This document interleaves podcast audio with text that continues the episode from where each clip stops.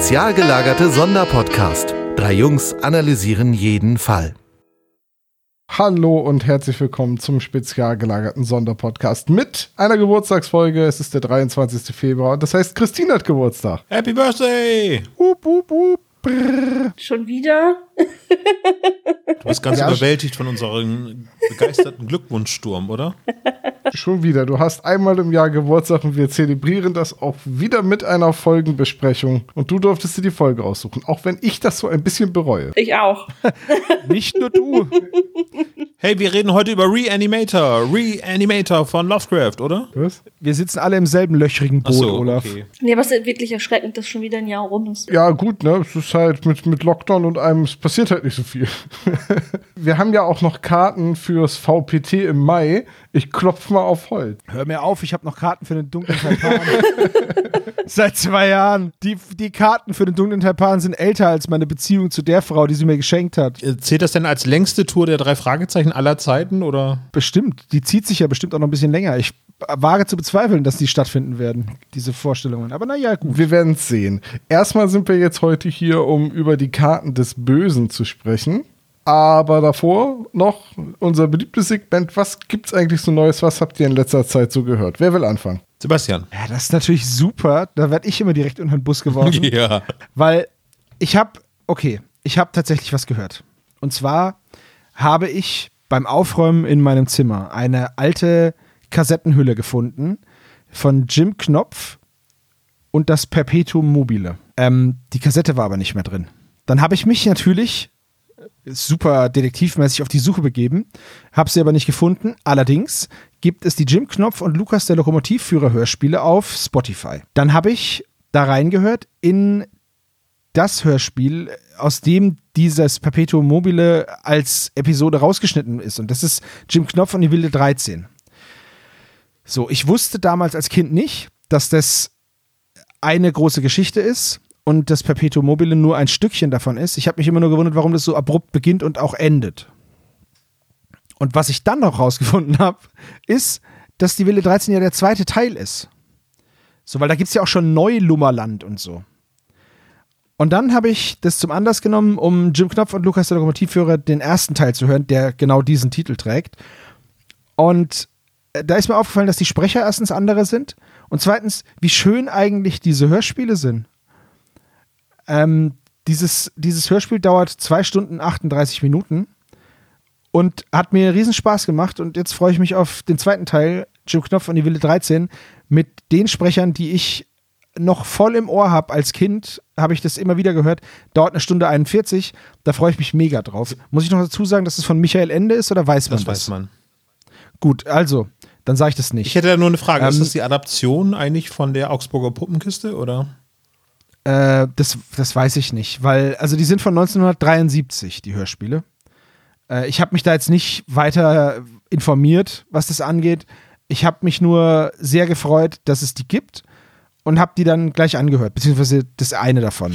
Und jetzt freue ich mich auf den zweiten Teil. Wusstest du, dass du diese Kassette, Jim Knopf und das Perpetuum mobile ohne Batterien hören kannst? Ja, ich weiß, ich muss die nur ganz schnell um einen Bleistift zwirbeln, so. Äh, weißt du, so wedeln. Nee, es dann ist geht ein es. alter Physiker-Gag, aber naja, es ist egal. Ja, tut mir leid, ich bin kein Physiker. Aber Immer noch in diesem nicht. Haus folgen wir den Gesetzen der Thermodynamik. Lisa. Oder hat Ist eine okay. Simpsons-Anspielung gemacht. Heute ist, Ist ein okay. ganz besonderer Tag. Danke, Also- danke, danke. Jetzt kann ich sterben. So. Ja, ich pack jetzt trotzdem noch kurz die beiden ersten Titel in unsere Playlist spezial gelagerte Hörspiele. Von da aus könnt ihr sie dann finden. Das sind ja immer die ersten Titel der Hörspiele, die wir vorstellen, dass die Liste sich nicht so aufbläht ins Unermessliche. Christine, was gibt's bei dir so Neues? Was hast du gesehen? Oder? Äh, ich habe endlich mal nachgeholt, äh, den Film 12 Years a Slave zu sehen. Und muss sagen, äh, ziemlich lange und ziemlich viel Zeit des Films lang äh, war ich echt wütend. Äh, ist man wirklich, wenn, wenn man sich das so ansieht. Also, ähm, es ist kein gute Laune-Film. Nee, so gar Alles nicht. andere als ein gute Laune-Film. Aber ein guter Film. Also wirklich gut gemachter Film.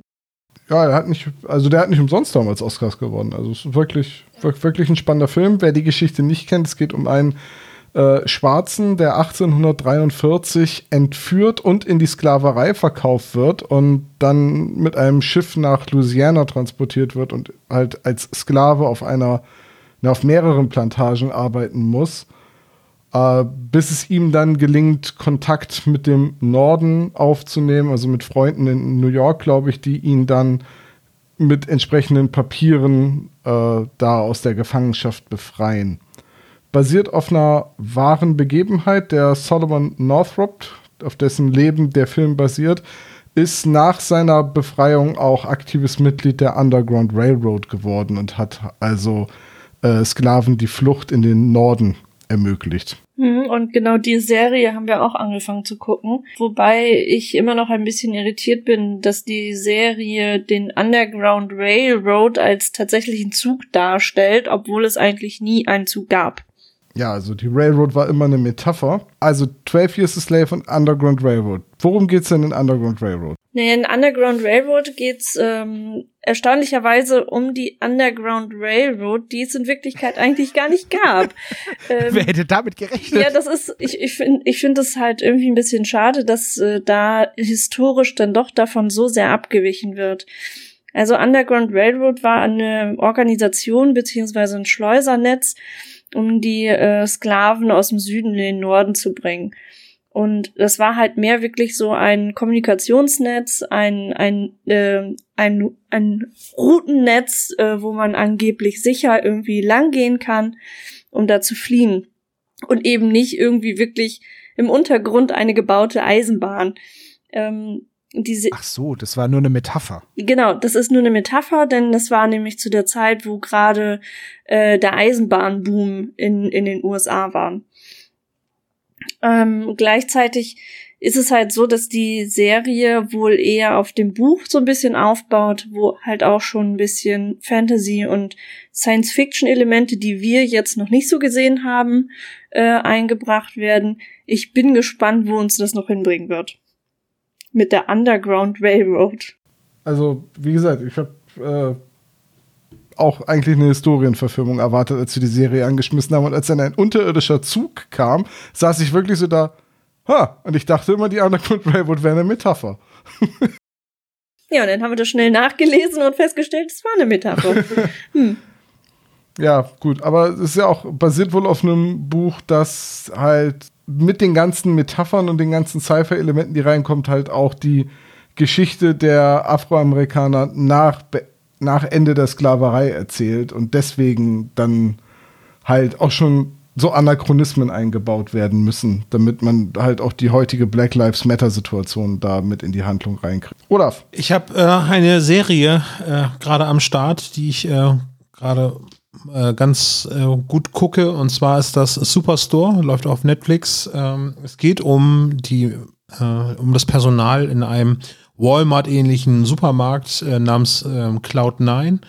Äh, ist eine Sitcom-Serie. Ähm, hatte ich vorher noch nichts von gehört. Gibt es wohl sieben Staffeln insgesamt und scheint auch relativ populär zu sein, ist mir bisher unter, äh, unten durchgeflogen. Jetzt schaue ich das gerade, bin in der zweiten Staffel und ähm, es hat wirklich sehr schöne Situationskomik-Elemente mit dabei. Also klar gibt es natürlich so das typische Character Play so, aber ähm, äh, die Schnittszenen äh, sind immer so äh, skurrile Sachen aus dem Supermarkt heraus. Keine Ahnung, irgendwie ein Kind äh, macht einen Popel unter irgendetwas oder und da gibt es halt sehr, sehr, äh, ähm, ich sag jetzt mal, B-Roll-Szenen, die äh, sehr, sehr skurril sind. Und äh, insgesamt ist die Serie sehr lustig. Also Daumen hoch äh, für die Serie Superstore. Es ist jetzt nicht anspruchsvolles Fernsehen. Ähm, und äh, ja, aber trotzdem eine Empfehlung von mir. Als du super gesagt hast, war ich ja kurz hatte ich kurz Hoffnung, dass du Natural sagst. Aber äh, Supernatural sind wir, glaube ich, gleich auf. Da bin ich ja in der zwölften Staffel, äh, aber da habe ich noch nicht weitergeguckt. Ich hatte da irgendwie so einen, so einen kleinen Downer, so weiß ich auch nicht. Ich sag mal so, ähm, war schon, hat schon dieser goldene Faden nochmal eine Rolle gespielt. Okay, soweit habe nicht mal ich geguckt. Gab schon wieder neue Staffeln, Weil, die ich nicht, nicht kenne. Ja, es gibt ja, es gibt ja 15. Okay. Hat dieser, hat dieser goldene Faden noch mal eine Rolle gespielt bei dir, Olaf? Der goldene Faden. Ja, ich will es umschreiben, dass ich es dir nicht kaputt mache. Der leuchtet. Ach so, äh, ja, ich glaube ja. Okay, dann, okay. Ich bin nämlich, äh, ihr, ihr begleitet mich ja hier so ein bisschen auch bei der Supernatural-Guckerei. Ich bin sehr gespannt, wie das dann noch ausgeht. Es wird immer weirder, aber naja. Ich erinnere nur an den Hitler-Horcrux. Ja, ich muss ganz ehrlich sagen, ähm, diese Folge war in allen Belangen schlecht. ja, waren sie wirklich. Die war, nein, die war einfach unfassbar schlecht. Und äh, das war aber auch die einzige Folge bei Supernatural, wo ich gesagt habe, boah, war das gerade eine Zeitverschwendung. Also da ist an der Folge war alles Mist. Oh, da Ähm, müsst ihr mir auf die Sprünge helfen. Ist das da, wo sie in der Zeit zurückreisen? Äh, nee, das ist da, wo sie, ich, ich spoilere jetzt einfach, es ist schon so alt. Das ist da, wo sie eine Uhr finden und die Uhr ist im Endeffekt, da hat, da hat diese, ähm, da haben die, äh, na, wie heißen die jetzt gerade wieder? Sam und Dean? Nein, nein, diese Nazi-Vereinigung da, die Thule. Die Thule hat da ähm, den Geist von Hitler, äh, kurz bevor er im Führerbunker Selbstmord begangen hat, ähm, in diese Uhr ge gepackt. Und äh, dann gibt es da einen, so ein, so ein Thule-Mitglied, der dann seinen Körper zur Verfügung stellt, um dann Hitler zurückzubringen. Und dann wird ihm die Uhr auf den Bauch gelegt und dann schnibbelt die sich da so rein. Und dann wacht er auf und dann, äh, wie, der, wie, der, wie der Charakter Hitler dargestellt wird, ist einfach unter aller Sau. Also, das so stellt man das nicht dar. Das ist nicht cool gewesen. So. Und ähm, deswegen, ja, also die war furchtbar, die Folge. Ganz furchtbar. Wie hat dir denn Demon Dean so gefallen? Ähm, fand ich auch ganz cool. War halt, ist halt badass, ne? Aber wer mehr über Supernatural hören möchte, dem sei The Family Business ans Herz gelegt. Ein Podcast über äh, Supernatural. Ja. Den erwähnen wir ja jedes Mal, wenn wir hier über Supernatural reden. Ja, dann kann man ja auch immer, kann man ja auch immer wieder Weil wir irgendwie auch jedes Mal über Supernatural reden. weil ich es gerade eben noch gucke. dass wir die Serie bald durchhaben bei Sebastian. Das ist auch echt eine schwere ja, drei, drei, Staffeln, drei Staffeln noch, dann haben wir es. Also Zeit, nächste Woche. dass Sebo anfängt, MASH zu gucken. Da haben wir einen Grund, hier jedes Mal über MASH zu reden. Ja, ich, ich suche mir danach wieder eine Serie mit Michelle aus. Wird lustig. Okay, dann darf ich noch was sagen, was ich in letzter Zeit so gehört habe. Das ist nett, danke. Äh, ich gehe auch ganz kurz einfach in eine andere Richtung und sage einfach mal, äh, ich habe eine Band entdeckt, äh, die heißt Master Boot Record. Und wie der Name schon sagt, handelt es sich dabei um eine Chiptune-Metal-Band, die klassische Musikelemente einbaut. Ja, das klingt wirklich wirr, aber ich ähm, durfte die Musik ja auch schon hören. Ich fand die eigentlich auch ganz cool. Und wer schon immer dachte, dass Sebastian und Olaf die Nerds hier im Podcast sind, ja. dieser Titel wurde soeben überreicht an Tom. Man muss jetzt vielleicht kurz erklären für alle, die es nicht wissen, was Chiptune Metal ist. Also, Chiptune ist Musik, die auf 8-Bit-Basis funktioniert. Also die klingt wie so die Computerspielmusik auf dem Super Nintendo beziehungsweise auf dem Nintendo Entertainment System. Das ist so die 8-Bit-Musik, das, was man mit den Soundchips der damaligen Zeit produzieren kann. Darüber werden also Instrumente gesampelt, mit E-Gitarren und Bässen angereichert und eben, warum klassische Musik? Weil die Kompositionen eher einen klassischen Symphonieaufbau haben. Es kommt komplett ohne Gesang aus, also es ist reine Instrumentalmusik, die unfassbar gut zu jeder Laune passt. Es ist mal rockig und wild, mal eher ruhig, mal sehr atmosphärisch. Also es könnte, glaube ich, sehr gut bei diversen Computerspielen im Hintergrund laufen. Und Master Boot Record als Musikprojekt haben auch den Soundtrack für ein Point-and-Click-Adventure, so ein Cyberpunk äh, Virtuaverse heißt das, so ein Cyberpunk Adventure beigesteuert und die haben wohl auch die Story geschrieben. Oder der oder die, weil nicht so richtig bekannt ist, wer oder wie viele Personen eigentlich hinter Master Boot Records stecken. Äh, saugeile Band. Ist super Arbeitsmusik für mich, also so Musik, bei der ich sehr gut nebenher arbeiten kann, weil sie nicht so viel von meiner Aufmerksamkeit verlangt, aber die machen Spaß. Diesmal gut. Ja, die, die Titel sind auch super eingängig, wie zum Beispiel config.sys oder ansi.sys oder FTP. FTP oder ist Virdem. ein, du, du hättest niemals gedacht, dass das File Transfer Protocol so abgeht. Also äh, ja, es ist also eine- das, sind, das sind die Songtitel. Es ist Wow, eine ich muss gerade applaudieren, dass Tom mal eben kurz ein bisschen Name-Dropping macht hier, was äh, Computerabkürzung angeht. MB übrigens ist nicht äh, hier der Spieleverlag, sondern es ist ein Megabyte. verrückt. Also Master Boot Record haben wirklich Alben oder Titelnamen, die halt alles irgendwas mit Computern zu tun haben, passend zu ihrem Stil. Also es gibt zum Beispiel ein Album, das heißt Internet Protocol und da sind halt die Tracks alle benannt nach irgendwelchen äh, Internetprotokollen? ja, halt wirklich nach den Protokollen, die man im Internet braucht. FTP für den Dateiaustausch, IRC, der Internet Relay Chat, Telnet als Vorgänger und so weiter. HTTP gibt es einen Track, POP3, das ist ein Protokoll, mit dem E-Mails verschickt werden und so. SMTP ist dann der Abschlusstrack.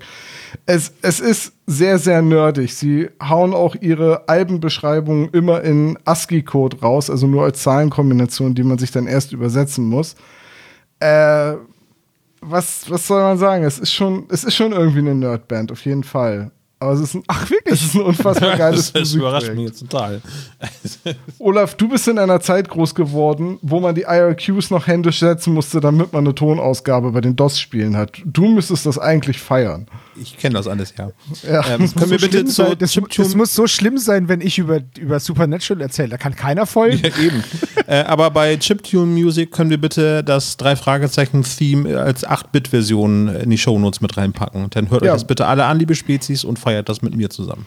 Und wir Und bevor wir verlinken das machen- euch diverse Alben von Masterboot Record. Die sind nämlich alle komplett bei YouTube zu hören, auf dem Kanal der Band selbst, äh, in den Shownotes. Und wer jetzt Und jetzt brauche ich nur noch ein, zwei Titel, die ich in unsere Playlist packen kann. äh, pack ruhig mal FTP rein und ansi.sys. Okay. Und von mir aus bitte Auto Exit But noch. Und, Auto Exit Bud finde ich tatsächlich nicht so gut, das Lied, aber der Name ist natürlich. Ja, gut. Es wird immer schlimmer. Wir sollten über die drei Fragezeichen reden. Ach, deswegen sind wir hier, ne? Wir, sind, genau, wir hatten eigentlich mal was anderes vor. Ja, genau. Wir reden über Folge 82, die Karten des Bösen. Ach, deswegen haben wir uns davor gedrückt. 1998 erschienen Buch und auch Hörspiel André Minninger. So, Buch war Nummer 83, Hörspiel Nummer 82. Länge 70 Minuten. Kam mir das nur so vor oder ist das für die Ära 98 schon eine sehr lange Folge? Naja, die Musik des Teufels war ganze 10 Minuten kürzer. Die war nur 60 Minuten lang. Die Meuterei auf Und- hoher See nämlich auch. Und das Wolfsgesicht, was danach kam, lag bei 55 Minuten. Und verdeckte also, Fouls war nur bei 50 Minuten. Ja, also die, die Hörspiele drumherum sind kürzer. aber die Zeit, die man oben drauf rechnet, ist die Zeit, in der Knödel äh, gekocht werden. In der Folge werden Knödel gekocht? Ja, ja ich glaube schon ein bisschen. Ach so, das, ma- ach so, das meinst du. Das, das Knödeln des Professors. Ein Ähm, bisschen, ja. Ja, das, Ich habe so ein bisschen den Verdacht, aber das mag jetzt auch wieder üble Nachrede sein, dass, weil es sich um ein Buch von André Minninger handelt und er ja auch die Hörspiele macht, äh, dass er halt nichts streichen wollte von der Handlung und dann hat er halt die zehn Zusatzminuten mitvertont, weil das Buch und das Hörspiel, Christine und ich, wir haben das zusammen äh, gehört, es ist exakt gleich. Es ist auch, glaube ich, auch immer genau so gemacht. Ich glaube, er schreibt erst das Hörspielskript, weil er da mehr. Ich, sag, Entschuldigung, das soll nicht despektierlich klingen. Aber dass das in seinem Arbeitsprozess immer das Erste ist, was er macht. Er macht ja alle Hörspielskripte seit Folge. Weiß ich nicht. Äh, irgendwas in den 50, 60ern. Und seitdem, würde würd ich sagen, schreibt er als erstes die Skripte und dann macht er daraus die Buchform. Würdest du sagen, aber hast du jetzt nicht irgendwie mal in einem das, ist, Interview oder das so war eine gelesen? These. Hatte ich ja schon so. Ach so, okay. Kein, Ja, Ax äh, kein Axiom. wollen wir über die Sprecher reden? Sehr gerne. Christine, wer ist dir denn besonders ins Ohr gefallen, sag ich? Ins Ohr gefallen ist wirklich gut. Äh, ins Auge gestoßen. Nee, warte, wie sagt man das? In die Nase gekrochen. Wer von denen, ins, Horn, ist, dir ins denn, Horn geboxt. wer von denen ist dir denn besonders ins Horn geboxt? Ähm, naja, wen man auf jeden Fall nicht überhören kann, ist die Sprecherin von Milva Summer. Ähm, das ist Elisabeth Volkemann und die kennt eigentlich, glaube ich, wirklich jeder, die Stimme. Humi. Genau, die ist es nämlich. Sie ist nämlich. Anke Engelke. Nein, doch nicht. naja, doch irgendwie schon. Es ist die äh, vorherige Sprecherin ähm, aus den Simpsons. Und äh, ja, also wie gesagt, ist eine total bekannte Stimme, wäre mir so aber, glaube ich, gar nicht aufgefallen direkt. Äh, sagen wir mal so, es ist ja die einzige Folge bei den drei Fragezeichen, an denen sie mitgewirkt hat. Und das ist bei vielen Sprechern, die jetzt heute in der Folge dabei so, dass es die einzige Folge ist. Äh, jetzt, wo ich's weiß, höre ich sofort Marge Simpson, gerade wenn sie sich mit dem Professor in der einen Szene drüber unterhält, was dieses Ritual zur Wiederbelebung alles beinhaltet. Da klingt sie wirklich wie Marge Simpson, aber dadurch, dass sie die ganze Zeit im Hintergrund ihre Opernarien singt oder eben ihre also sie muss ja alle zehn Sekunden so ein akustisches Signal von sich geben, um zu zeigen, dass sie noch da ist. Äh, ja, wahrscheinlich fährt die sonst runter. die ist einfach die ganze Zeit im Rückwärtsgang. So, und die, also, da wäre es mir halt nicht aufgefallen. Einfach weil ich das so enervierend fand. Naja, ihr Jungspunde kennt ja jetzt auch nicht Klimbim mehr, ne? Also ich kenne das eigentlich auch nicht mehr, das war vor meiner Zeit, aber. Ist das nicht hier mit ähm, Per Augustinski, Iris, äh, Ingrid Steger und eben auch Elisabeth Volkmann, die auch eben. Und hat sie, hat sie da auch schon so genervt im Hintergrund? Gut, dass ich nicht Nee, da war sie im Vordergrund, hat im Vordergrund eher genervt, genau so. Nein, genervt ist es nicht, aber es ist halt da so eine Ulknudel. Also, ne, das Klimbim ist ja eher so. Also. Ja? Ja, also ich will jetzt gar nicht auf die handwerkliche Fähigkeit von ihr eingehen. Die Stimme ist super schön. Es war unser aller Marge Simpson für lange, lange Jahre. Allerdings finde ich es einfach, wie es Tom auch schon gesagt hat, unfassbar nervig, wenn im Hintergrund ständig irgendein Gestöhne oder ein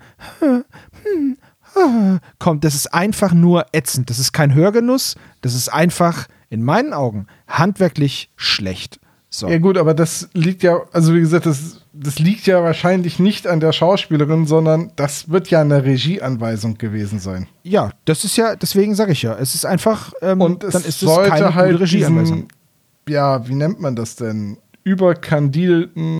Ja, die Diva spielt neurotischen ja, ne? äh, Charakter der, der, dieser Diva, ja, äh, unterstreichen aber ja, es war sehr nervig. Ich mag die Folge auch deswegen ehrlich gesagt nicht hören. Also ich möchte halt, wenn ich ein Hörspiel höre, dann möchte ich nicht von einem Charakter, von seiner Anwesenheit genervt sein. Ja, gut, also aber es, es, gibt ja, es, es soll halt ein nerviger Charakter so sein, so wie Dora Kretschmer. Die ist ja genauso ja, nervig. schon.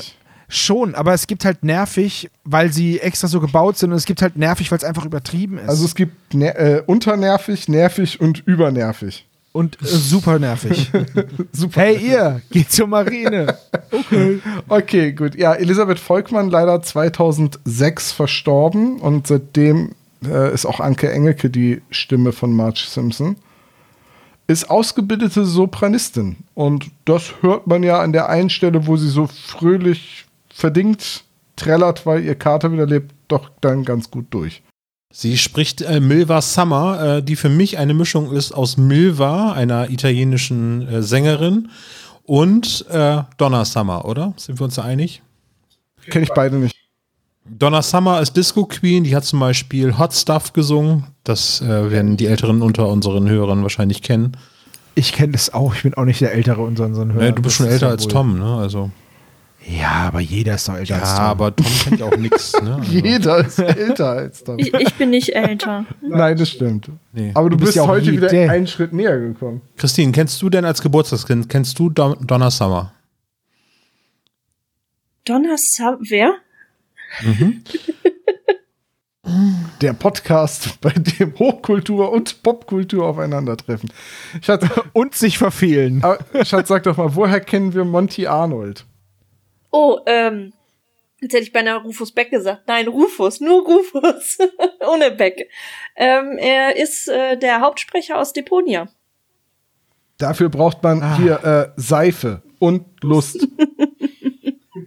Rufus oder Rufus ist wunderbar, der Charakter. Er ist ein furchtbar unsympathischer Egoist und der, genauso war er auch angelegt und er macht eigentlich auch keine große Wandlung durch. Du, stattdessen liefert dir Deponia irgendwann einfach eine Erklärung, warum er so ein Egoist ist. Aber das ist Monty Arnold und Monty Arnold hat auch schon in den Tony Tuff Point-and-Click-Adventure, den titelgebenden Detektiv gesprochen. Und der hat für mich diesen unsterblichen Satz geprägt, es ist leer, beziehungsweise voller Luft. Es ist so ein großartiges Point-and-Click-Adventure, also das erste Tony Tough. Und Monty Arnold, ups, die Pannenshow. Ich wollte gerade sagen, wollen wir jetzt hier irgendwie, äh, was hier im Dorf steht, einfach so stehen lassen? Was steht denn im Dorf? Ups, die Pannenshow? Ups, die Puncher und Tinky Winky, ne? Also bitte. Ja, Sascha Dreger ist ja Dipsy und Monty Arnold war Tinky Winky bei den Teletubbies. Richtig, genau. Aber äh, mal ganz ehrlich, Ups, die Pannenschau, äh, also ich hatte mir mal eine, äh, eine so, irgendwie war ich, glaube ich, die Fernbedienung lag zu weit weg oder so, ich habe nicht umgeschaltet und dann gab es dann irgendwie so die besten Serien der 90er und da wurde auch Ups, die, Ups, die Pannenschau erwähnt, einfach nur, weil, nicht weil das jetzt einfach nur ein ja, Found Footage, äh, wie heißt das, äh, War das nicht in den 90er noch Bitte lächeln auf Super? oder Auf Kabel ja, 1? oder, oder 2000er irgendwie so, ne? Ja. Ups war dann doch mit diesem, wie hieß der, Danny? Danny Klose war der Moderator. Danny aber- Klose. Danny Klose. Aber ein, die Hatte eigentliche der, hatte Kunst. der ein Toupet? Hatte der ein Toupet? Nein, nein, nein, der hat wirklich diese Frisur. Aber die waren so komisch gefärbt, die Haare. Na gut, okay. Danny, wenn du das hörst, hattest du ein Toupet auf? Nee, aber worauf ich eigentlich hinaus wollte, ist, dass er da durch diesen Off-Sprecher im Prinzip die Show überhaupt sehenswert gemacht hat. Weil das war, das hat er ja irgendwie komplett selber geschrieben, die ganzen Kommentare zu diesen Clips.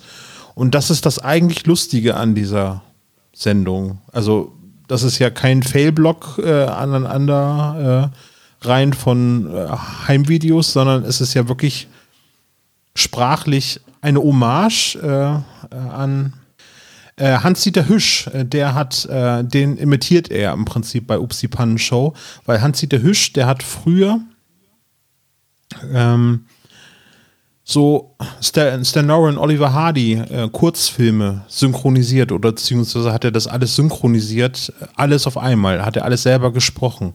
Und das hat Monty Arnold zum Beispiel auch einmal in seinem ähm, Comedy-Stand-Up nachgemacht, wie das Hans-Dieter Hüsch gemacht hat. Packen wir mal in die Shownotes rein, weil ihr wisst nicht, wovon ich rede. Doch, doch, ich weiß, wovon du redest, aber ich da wollte ja jetzt nicht zwischenlabern. Okay, also auf jeden Fall sehr, sehr sehenswert und auch äh, Respekt, was Monty Arnold da so rausholt aus dieser ganzen Sache. Also er macht das wirklich grandios.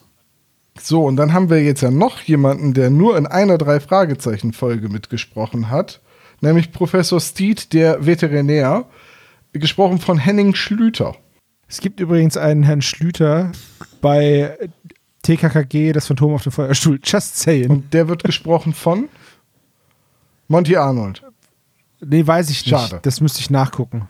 Ich habe jedenfalls die ganze Zeit gedacht, na, aber die Stimme von Henning Schlüter, die kenne ich doch irgendwoher. Das ist doch, das kann doch nicht sein, dass das nur ein Hörspiel war. Ja, der hat in diversen anderen Hörspielen, die ich als Kind gehört habe, mitgesprochen. Unter anderem war er der Captain Berthold Buddelmann in den Flitzer Feuerzahn-Hörspielen. Und, und da habe ich ihn tatsächlich vor kurzem erst gehört, er war der Kutscher in der Folge Huibu und die Irrlichter im Moor. Das ist cool und der Typ heißt Ströter und nicht Schlüter. Hab mich vertan. Dafür hat Henning Schlüter in Folge 22 von TKKG in den Herzlich Klauen willkommen des Tigers Fakten, die mitgesprochen. beinahe wahr wären. Servus neuer Podcast. Nicht noch einer. Vier ausgedachte Fakten mit Sebo. Läuft immer vor fünf. Aber ähm, Henning Schlüter war zur Zeit der Aufnahme auch schon 71 Jahre alt. Er ist auch 2000 gestorben. Ja, ja, er ist zwei Jahre später gestorben und ähm, hat eigentlich auch so von der Filmografie her ähm, 98 auch danach nichts mehr gemacht. Also ähm, das Hörspiel war wohl einer seiner letzten äh, Dinge, die er noch beruflich getätigt hat. Ja, wenn man mal Bilder guckt, dann denkt man sofort, ach, den kenne ich doch irgendwoher. Der hat halt einfach über die Jahre in diversen deutschen Krimis mitgespielt. Vom Großstadtrevier über Tatort. Bis hin zu Kondom des Grauens. Ja, das ist kein Krimi, aber da hat er auch mitgespielt, ja. Also ähm, wahrscheinlich einfach auch ein Schauspieler, den, den man einfach schon mal irgendwo gesehen hat. Keine Ahnung. Jetzt müssten wir, jetzt könnten wir eigentlich, es gibt ja nicht so viele Rollen neben den drei Fragezeichen. Jetzt könnten wir auch noch mal kurz auf den Nachrichtensprecher eingehen. Das ist Werner Polenz. Der spricht wirklich viel auch im Radio. Die Stimme, die kennt man aus diversen Nachrichtenbeiträgen, Radiomoderationen, Werbespots und äh, auch einfach Dokumentation. Viel beim NDR. Und dann fehlt nur noch Corny Littmann. Und dem gehört das Schmitz-Theater und das, das Schmitz-Tivoli in Hamburg. Und er war mal Präsident von St. Pauli. Also Hamburger, flüstern- Hamburger Urgestein würde ich jetzt mal so behaupten. Aber flüstern kann er nicht. nee, das Hallo. Genau. Aber wenn man äh, mal so guckt, dann hat man hier jetzt vier Sprecher, die alle nur eine Drei-Fragezeichen-Folge gesprochen haben, nämlich die hier. Ja, also ich, als böse Zunge würde ich jetzt behaupten, dass das alles äh, so Sprecher sind äh, oder Sprecherinnen, äh, mit denen André Minninger mal zusammenarbeiten wollte und hat denen so ein bisschen die Rolle auf den Leib geschnitten. So. Geschrieben. Ja gut, wobei, wenn man natürlich einen Nachrichtensprecher hat, dann sucht man vielleicht doch jemanden aus der Branche, ne? Ja, ja, aber also ich sag jetzt mal Elisabeth Volkmann irgendwie so. Das wirkt schon so, als wenn die Rolle so ihr auf den Leib geschrieben worden ist. Mich hat sie hier so ein bisschen auch erinnert an die äh, Diva aus Tim und Struppi. Die, äh, oh Gott, Mhm. die Colors. Genau. Hieß sie Colors? Ich habe keine Ahnung. nee, die Castafiore meinst Richtig, genau, Die so hieß sie. Castafiore. Ja, ja. du? Die so tierisch in Captain Haddock verkleidet Ja, ist, genau. Und, und die äh, ist doch auch immer am Rumjaulen. Bis die Gläser platzen. Okay, gut. Ähm, Sage ich jetzt mal, ich glaube, wir haben die Sprecher ausreichend gewürdigt. Wollen wir noch kurz übers Cover reden? Äh, können wir gerne machen. Äh, habt ihr den Totenkopf entdeckt? Nee, sag mal eben. Unter den Karten? Ja, wenn, ja, nee, wenn du, wenn du, ähm, du siehst ja diese Karten. Mhm. Es sind ja in der linken Hand sind ja, Ja. sechs Karten. ja. So, und wenn du davon jetzt eine gedachte Linie von dem einen Schmetterling so schräg links nach unten ziehst, Ja. Zu der dann Hand. ist das so ein Schatten. ja. Und den ignorierst du und guckst rechts auf die Karte oben und da ist der Totenkopf. Ach so, ah, jetzt, ah, jetzt wo du es sagst, ja, siehst du. Ich habe die ganze Zeit gesagt, Mensch, der Michael Jackson ist aber alt geworden auf dem Also Bild. wir haben ja ziemlich miese Running Gags, ne? Aber das war jetzt quasi. Okay, ja, gut. Es sind Tarotkarten zu sehen und die Karte des Todes wird dargestellt durch ein nicht verhülltes Skelett, also keine Kutte, mit einer Ein Sense. nacktes Skelett, wolltest du sagen. Also. Der, der, der Tod kommt aus der Dusche mit Sense, heißt das Gemälde. Ist auch ein Eiger Rasch-Cover. Ich weiß nicht, was man sonst dazu sagen will. Man sieht halt die Tarotkarten. Ich fand das immer ganz gut. Ich glaube, das Cover ist so der Grund, warum ich als Kind dann doch öfters mal die Kassette in den Rekorder. Ja, wobei ich mich ein bisschen wundere. Ähm, ich habe mich mal eine Zeit lang zumindest mit Tarotkarten an sich auseinandergesetzt und ich glaube, ich habe kein einziges Mal einen Tod gesehen, der so aussieht. Ja gut, meistens sieht man im Tarot immer diesen berittenen Tod auf dem Ja, Pferd, genau. Ne? Hm? Der so ein bisschen an so einen Kupferstich von Dürer erinnert. Es gibt ihn auch je nach Tarotdeck in so einer Darstellung als äh, nackig, also gerade aus der Dusche kommt.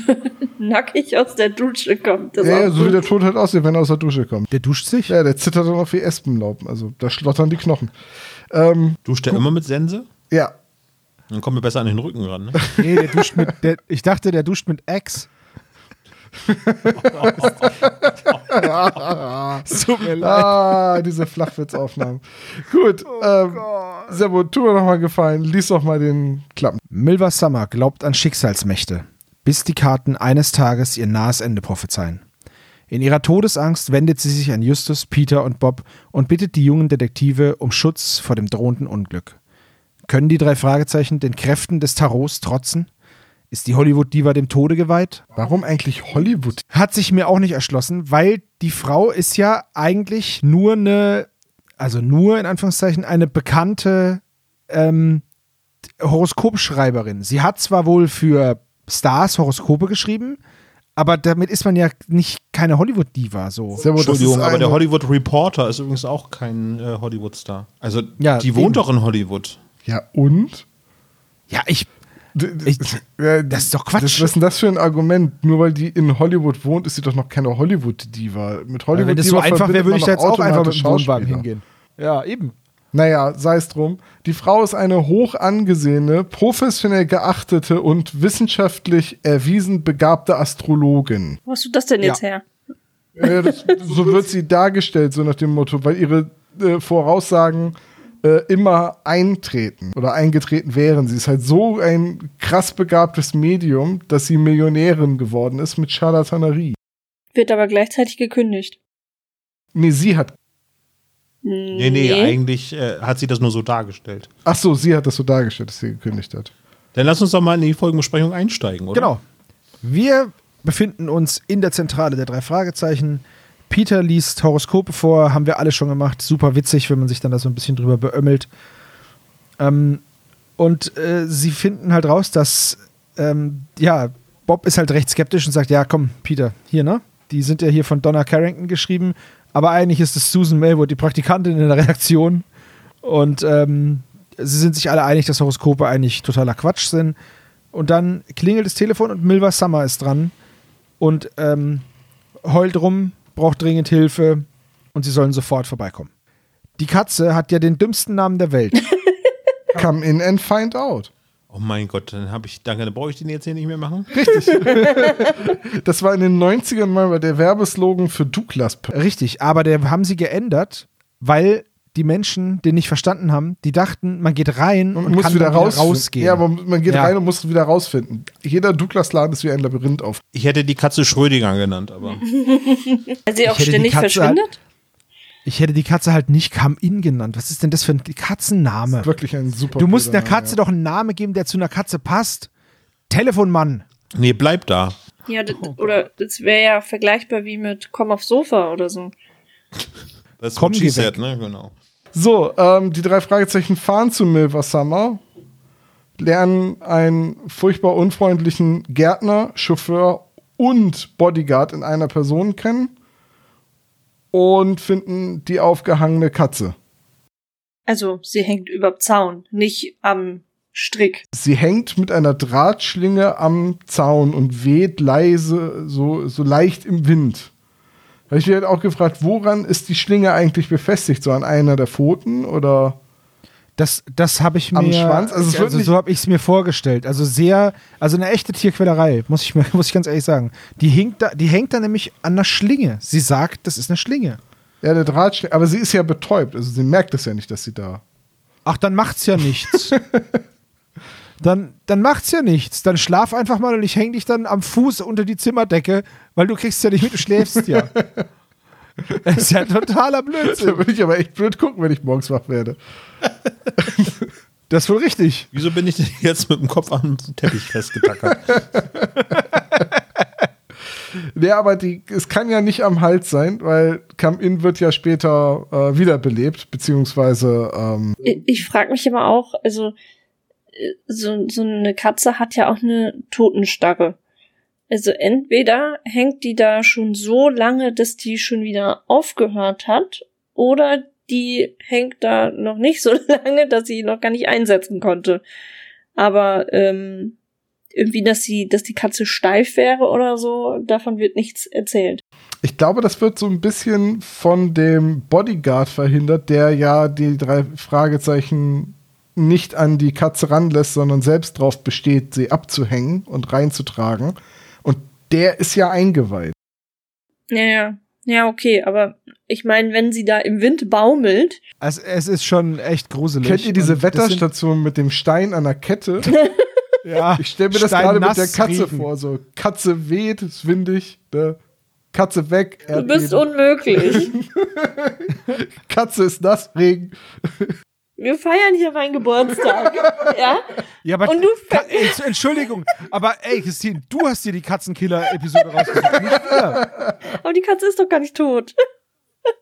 Ja, das ist wohl wahr, aber das wissen wir ja jetzt nicht. Sie hat halt noch sechs Leben jetzt. Okay, kommen wir mal von diesem, ich finde das nämlich durchaus makaber, muss ich ganz ehrlich sagen. Ähm, das ist auch wieder so eine, so ein typischer, ich nenne es jetzt mal typischer Drei-Fragezeichen-Moment, der so ein bisschen drüber ist. Das haben wir immer wieder mal. Dass im Endeffekt passiert ja nie was Schlimmes und auf einmal hast du eine Leiche und alles so, ja, ja, okay, ist eine Leiche, cool, alles klar. Und hier hängt halt eine tote Katze im Baum, beziehungsweise wird einem das als Hörer ja suggeriert und du denkst dir so, hm, äh, das ist aber schon ein bisschen, bisschen härter, ein bisschen stärkerer Tobak, so finde ich. Na gut, im Endeffekt kommt dann Monty Arnold als äh, Mr. Daniel Art um die Ecke, nimmt die Katze aus dem, aus dem Busch und bringt sie ins Haus und ja, da treffen dann auch die drei Fragezeichen auf eine total aufgelöste äh, Donna Carrington Schrägstrich ähm, Milva Summer. Ja, die total aufgelöst ist und erstmal die Katze in ihr Bettchen bringt und mit einem Spitzendeckchen abdeckt. Total furchtbar. Ist, Oh. Spitze, ist das nicht so automatisch was geklöppeltes mit so ganz vielen Löchern? Ja, Ja, das ist natürlich richtig gut, die Katze damit abzudecken. das ist bestimmt ihr Lieblingstuch.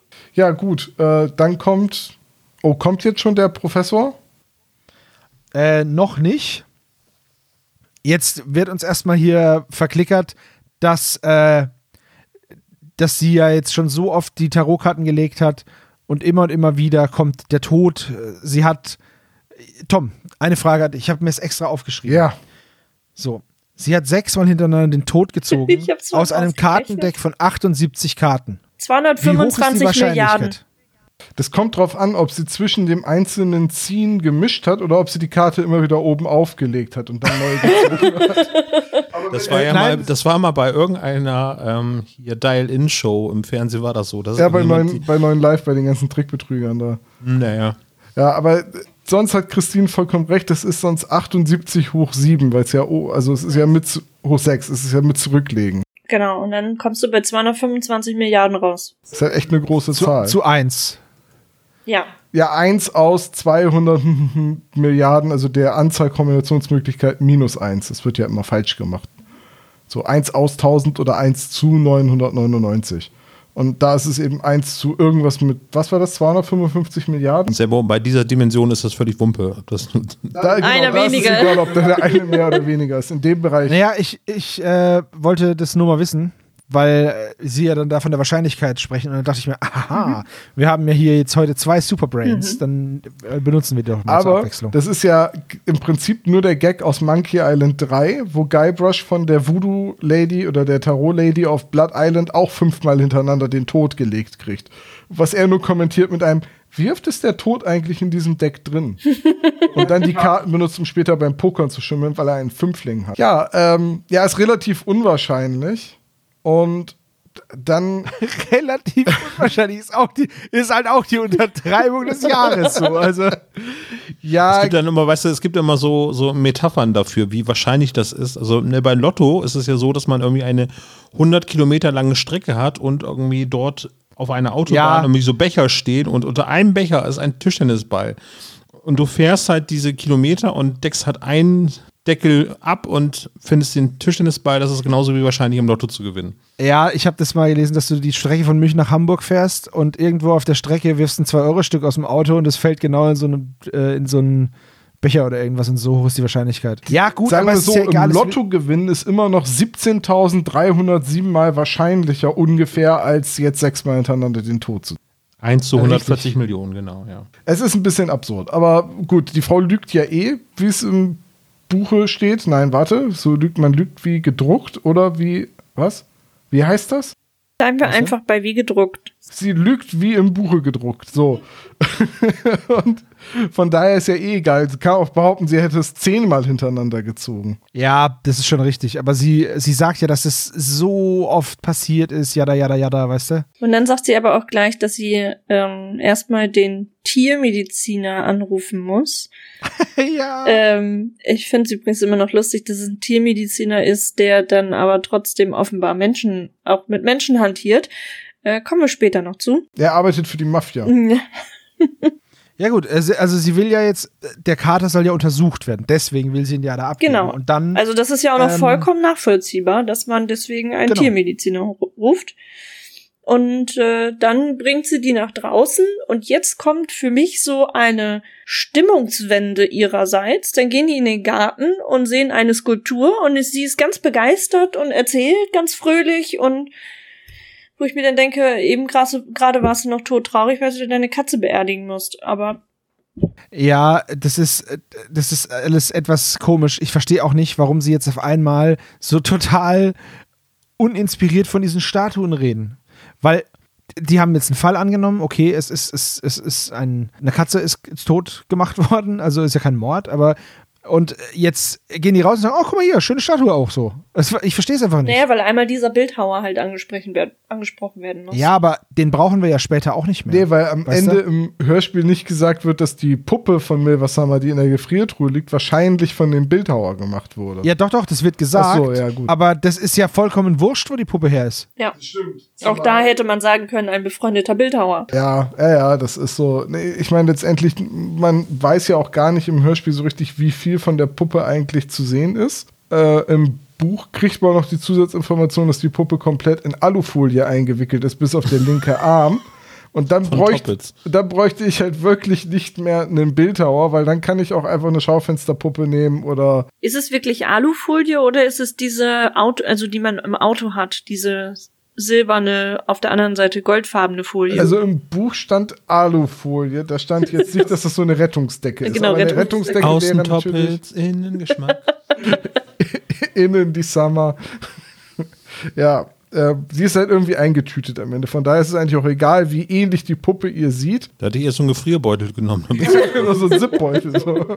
Die gibt es ja in allen Größen. Naja, aber im Prinzip kann ich mir das schon vorstellen, dass das so eine schrille Persönlichkeit ist, dass sie auf der einen Seite so tief traurig ist und auf der anderen Seite so, oh ja, aber hier, das ist von, keine Ahnung, meine ähm, Armani-Handtasche oder so, wo sie so in Schwärmen gerät. Im Prinzip ist das ja auch irgendwie ganz cool, dass, dass im ganzen Garten so also das hat André Marx schon mit, äh, äh was heißt schon, später ja auch im Labyrinth der Götter ja auch im Prinzip ähnlich gemacht. Ne? Also er hat irgendwie dann so, so eine Verbindung zwischen dem Rätsel und irgendwie dem Ge Gelände gemacht, dass da jetzt diese Tarotfiguren quasi im Garten stehen.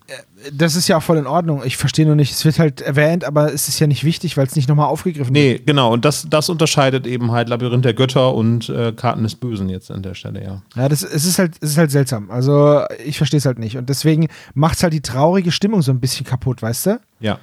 Und die soll ja gerade transportiert werden.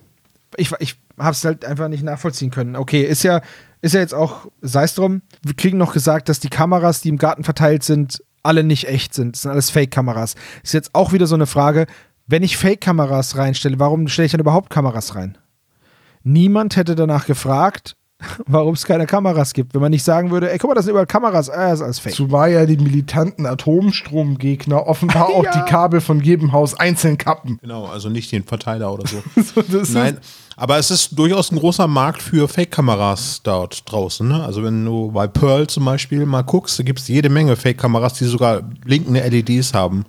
Ja, ja, das ist ja voll in Ordnung, dass es sowas gibt, ist auch verständlich. Ich verstehe nur nicht, warum darauf hin, warum erst ein, ein ein Gegenstand ins Hörspiel implementiert wird, nämlich, okay, es gibt Überwachungskameras, um dann zu sagen, eine Minute später, ja, ist aber fake. Naja, nee, dann das ist schon, das ist schon wichtig, denn ähm, auch die drei Fragezeichen kommen ja dann direkt auf die Idee, ähm, wer weiß denn davon, dass das ähm, keine richtigen Kameras sind?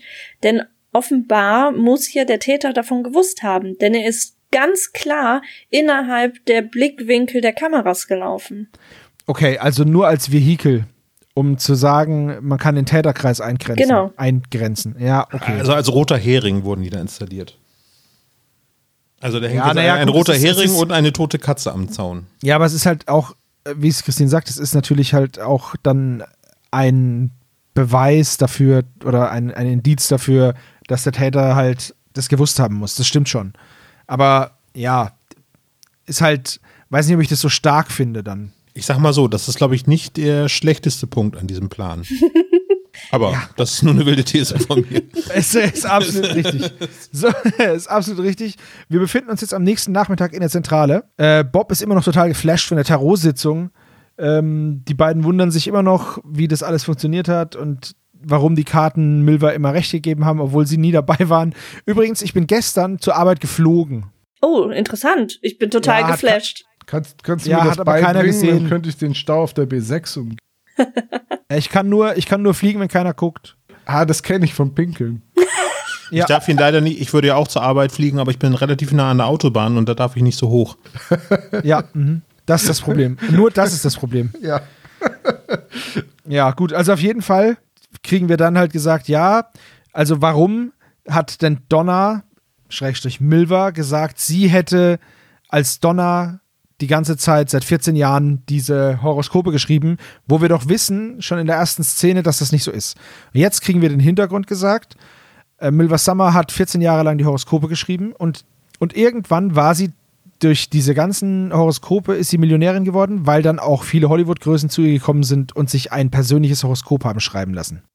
Ich hätte da mal eine Frage. Ich weiß nicht, ob bei mir die Tracks durcheinander waren, aber sie gucken dann irgendwann durch die Fensterscheibe und denken, oh, das ist doch hier die äh, von äh, Donna Carrington aus, aus der Zeitung. Aber die haben doch vorher schon mit ihr gesprochen. Und das sagt Justus ja auch nach dem ersten Treffen, mehr oder minder so, dass er die Frau schon mal gesehen hat und dann fällt es ihm wieder ein. Ach, das sagen die dann nach. Ich hätte immer, immer ah, okay, ja. Ich nicke ja immer ein. Das ist ja, ihr könnt ungefähr mal nachgucken, wann dieser Track ungefähr zu Ende ist. So, das könnte um Minute 15 herum sein. Achso, und jetzt, jetzt fahren sie halt wieder hin, weil sie ja nicht sagen will, was los ist und Katze ist wieder quicklebendig und pennt. Genau. Und jetzt kommt ein Punkt, der in den drei Fragezeichen nicht sehr oft vorkommt, denn Justus, Peter und Bob trinken alle Alkohol. Ein Champagner. Fingerhut voll. Ach so, Es ist, Sie, sie lehnen ab und dann. Naja, dann ja, nein, nein. sagt Justus sie, dass davon. doch, doch, hier, aber eben nur so ein ganz bisschen, nur symbolisch ähm, und dann wird angestoßen. Ganz genau. Ob sie dann wirklich trinken, ist die zweite Sache. Aber Naja, seit das leere Grab ist Justus ja eh an der Pulle. da hat er ja von Albert Hitfield seinen ersten Whisky getrunken und äh, ja. ist nie wieder davon losgekommen. Das ist jetzt so eine kleine Narrative, die dort eingeführt wird, irgendwie, dass Justus im Prinzip der heimliche Trinker in der Runde ist. Der ist nicht so dick, weil er so viel isst. Das Er ist ne? aufgeschwemmt vom ganzen Alkohol. ist das. Das nennt sich Weizenspoiler oder Paulanermuskel. Aber ja, So, jetzt kommt aber der verrückte Doktor. der ihnen dann erzählt, dass er dafür mehr oder minder verantwortlich ist, dass Come-In wieder lebt. Er jetzt aber immer noch seine Ruhe braucht, deswegen dürfen die drei Fragezeichen sich ihn auch nicht ganz so na- genau ansehen. Also man, man verhindert immer noch, dass sie ihm zu nahe kommen. Dann kommt es zu so, so, so einer ähm, Sache, wo, wo irgendwie äh, dem, dem Kater noch Medizin gegeben werden soll, oder irgendwie eine Spritze oder so. Und dabei guckt dann äh, Justus oder hat Justus die Gelegenheit, auch in den Arztkoffer mit reinzugucken. Ähm, der soll ihm nämlich ähm, ihm die Medizin geben. So, Genau. und das erinnert mich jetzt wirklich an Reanimator von Lovecraft. Irgendwie so, dass ein, ein, ein Wesen tot ist und äh, bei, also bei Reanimator ist es halt auch ein Tier, was wieder zum Leben erweckt wird, äh, eine Maus in dem Fall und jetzt ist es hier die Katze, aber das ist irgendwie so eine Blaupause im Prinzip von, von so einer Reanimator-Frankenstein-Geschichte so. Bei Friedhof der Kuscheltiere sind es auch Tiere. Ja, stimmt. Aber da werden sie begraben, um wieder aufzuerstehen und werden nicht irgendwie wissenschaftlich wieder ins Leben geholt, ne? Das stimmt schon. Wobei ich den Film und auch das Buch nie gelesen bzw. gesehen habe. Aber das ist so eine der Stephen King-Geschichten, die man halt einfach kennt. Jetzt sagt, oder jetzt offenbart Milva Summer dem Doktor, dass sie ja total begeistert ist und deswegen einen Journalisten angerufen hat. Der weiß aber noch nicht Bescheid, weil sie wollte die Bombe erst platzen lassen, wenn der Doktor da ist. Da habe ich dann gesagt, ja, ja, der alte Stauffenberg-Trick. ja. Ja. Der fährt total aus der Haut, ist sauer. Sie sagt, sie hat eine törichte Dummheit begangen und die drei Fragezeichen kommen sofort auf die tolle Idee, habe ich nicht verstanden, warum, den äh, Reporter ablenken. Warum helfen sie in der Situation? Sie sollten doch eigentlich nur die Katze retten. Und das, wisst ihr, was ich meine? Ja. Also ich, das ist einfach nur aus purer Nettigkeit, denke Ja, ich. weil die arme Mrs. so Summer, verstanden. die ist doch so aufgelöst und weiß nicht weiter. Und ja, da Ja. muss man ihr doch jetzt helfen. Ganz genau. So, und gleichzeitig, obwohl der ähm, Reporter jeden Augenblick da sein sollte, ähm, beharrt der Professor darauf, mit äh, Mrs. Summer nochmal zu sprechen. Es, es ginge um die, wie nannte er es, Todesambulanz, nee, Todes, äh, Genau. Todesambulanz nennt er das Ganze. Todesambulanz, genau. Ja, Äh, und dann wird es. ich habe mir dann gedacht, so, oh Mensch, das ist aber mal ein Gespräch, das Sie belauschen können, das sehr laut geschnitten ist. ja. Ähm, Nee, aber das, sind ist halt natürlich. Pappwände, das muss man halt so bedenken, ne? Ja, naja, natürlich ist es halt auch so gewollt. Die wollen ja Also so belauscht werden. Die haben die Tür so einen Spalt offen gelassen und sind nach nebenan gegangen. Dann haben sich beide ein Megafon genommen. Ja, Ganz eben deswegen. genau. Und ähm, ich bin ja normalerweise, ich bin ja derjenige, der irgendwie die Texte für unsere Podcast-Episoden schreibt und äh, kaum einen Satz fehlerfrei schreibt. Aber es hat mir am Ohr gekribbelt, als sie gesagt hat, gibt es denn, äh, wie viele Labors gibt es denn in. Ist euch das auch aufgefallen? Also ich, so, mein Gott, so, so sprachliche Unfeinheiten können ja mal vorkommen, aber bei Labors, ich, ich, Ich habe weiß auch gedacht, nicht. ist das ein erlaubter Plural oder müsste es Labore heißen? Labore heißt es ja. Ich glaube auch, dass es Labore heißt. Aber immerhin hat sie Duden- danach noch ein paar Pizzas gegessen. Das könnte auch Es- sein, ja. Es heißt ja auch Ore et Labore, ne? Genau. Das tut mir so leid. Also auf jeden Fall, ähm, wir erfahren jetzt alles. Wir erfahren jetzt, dass dieses, wenn, wenn die Person stirbt, die diesen Vertrag abschließt und vorher 125.000 Dollar gelatzt hat, dann kommt so eine, so eine Special Enforcer Truppe und friert die Leiche ein, schließt sie an eine Herz-Lungen-Maschine an, bedeckt sie mit Eiskristallen, spritzt ihr Frostschutzmittel, kühlt sie auf 4 Grad runter, legt sie 24 Stunden in eine Tiefkühltruhe und dann kriegst du nochmal Frostschutz, Salzlösung und die, ich habe sie gesandt, die Spezialsoße und zack, wird sie wiederbelebt. Und dann bei 55 Grad bei Niedertemperaturen acht Stunden dünsten, super zart ist Ja. das Fleisch vom, vom Knochen. Und dann- Ach nee, das ist das. Tausend Jahre später wacht Milvers Summer in der Zukunft auf. Genau. Ja. Und kriegt Und der den Hund wartet immer noch, Genau. der Hund wartet immer noch vor der Pizzeria. und Genau. sie kriegt Karrierechip einer Astrologin eingepflanzt. Nein, nein, sie geht raus und äh, kommt dann zu irgendwie so einem äh, Auslieferservice, Planet Express heißt der, und fährt seitdem mit Fry und Lila durch die Gegend. Ja, ja, das ist halt gut, okay. Aber weil die Rechnung nachher auch nochmal aufgemacht wird, ähm, man muss erst nur in Anführungszeichen die Hälfte der 125.000 Dollar bezahlen. Ja, das, das ist richtig. Äh, man muss die Hälfte anzahlen, die andere Hälfte dann auf ein Konto. Wie dieser Scam funktioniert, ist ja auch egal. Ging das nur mir so oder sind 125.000 für so eine Dienstleistung halt einfach lächerlich wenig Geld? Sehr, sehr wenig, ja. Also, Habe ich auch gedacht. der kannst aber du es doch, damit Ja, sich's Entschuldigung. lohnt, mu muss äh, Professor Steed ja wirklich eine Menge Leute davon überzeugen, dass es klappt. Wäre es nicht eigentlich viel sinnvoller, den ganzen Schrott, so ein bisschen wie bei äh, Verloren in der Zeit oder wie die, die drei-Folge hieß, dass es reicht, einen sehr reichen Typen über den Tisch zu ziehen, zu sagen, ja, das ist leider ein Verfahren, das kostet zwei Milliarden und man muss ja auch noch ein bisschen Gewinn dabei machen, also kriege ich fünf Milliarden von Ihnen, Herr Bezos. Naja, das ist jetzt immer die Frage, wie du das machst. Es gibt auch die sogenannte argentinische Entführung. Äh, da werden Leute entführt, dann werden lächerlich niedrige Lösegeldforderungen gestellt, was dazu führt, dass niemand die Polizei einschaltet, sondern es werden halt einfach 2000 Dollar bezahlt und dann werden die Leute nach vier Stunden wieder freigelassen. Ja gut, ist natürlich bei dem Verfahren jetzt auch ganz gut, weil wenn- du kassierst die eine Hälfte, dann sterben die Leute und dann ist auch okay. Das also ist ich meine, halt dann verklagt dich ja auch keiner mehr im Nachhinein, wenn es nicht klappt. Das ist knallhart ähm, einfach kalkuliert. Ne? Also die sind gleich mit dem Dumpingpreis reingegangen, weil sie haben ja offensichtlich bei der Kalkulation für, für diese Scam-Geschichte nicht mehr eingeplant, dass sie ein Notstromaggregat in den Keller mit einbauen könnten. Doch, das haben sie, aber das äh, funktioniert nur leider nicht mit einer unterbrechungsfreien Stromversorgung. Das ist Okay, doch ich so geil. Fragen dazu. dass ausgerechnet das Labor, das, wo es dringend drauf ankommt, dass nicht der Strom ausfällt, halt äh, keine Absicherung dafür hat. Ja, die haben Solaranlage auf dem Dach, aber liegen leider in so einer Talsohle, wo keine Sonne herrscht. Ja, Wo war das nicht auch Ah, bei Futurama, wo das Schild über diesem kryogenischen äh, Institut, wo Fry aufwacht, ist so kein Stromausfall mehr seit 2091 oder irgendwie so? So war das irgendwie. Ja. Das ist doch auch ein Futurama-Gag. Naja, egal.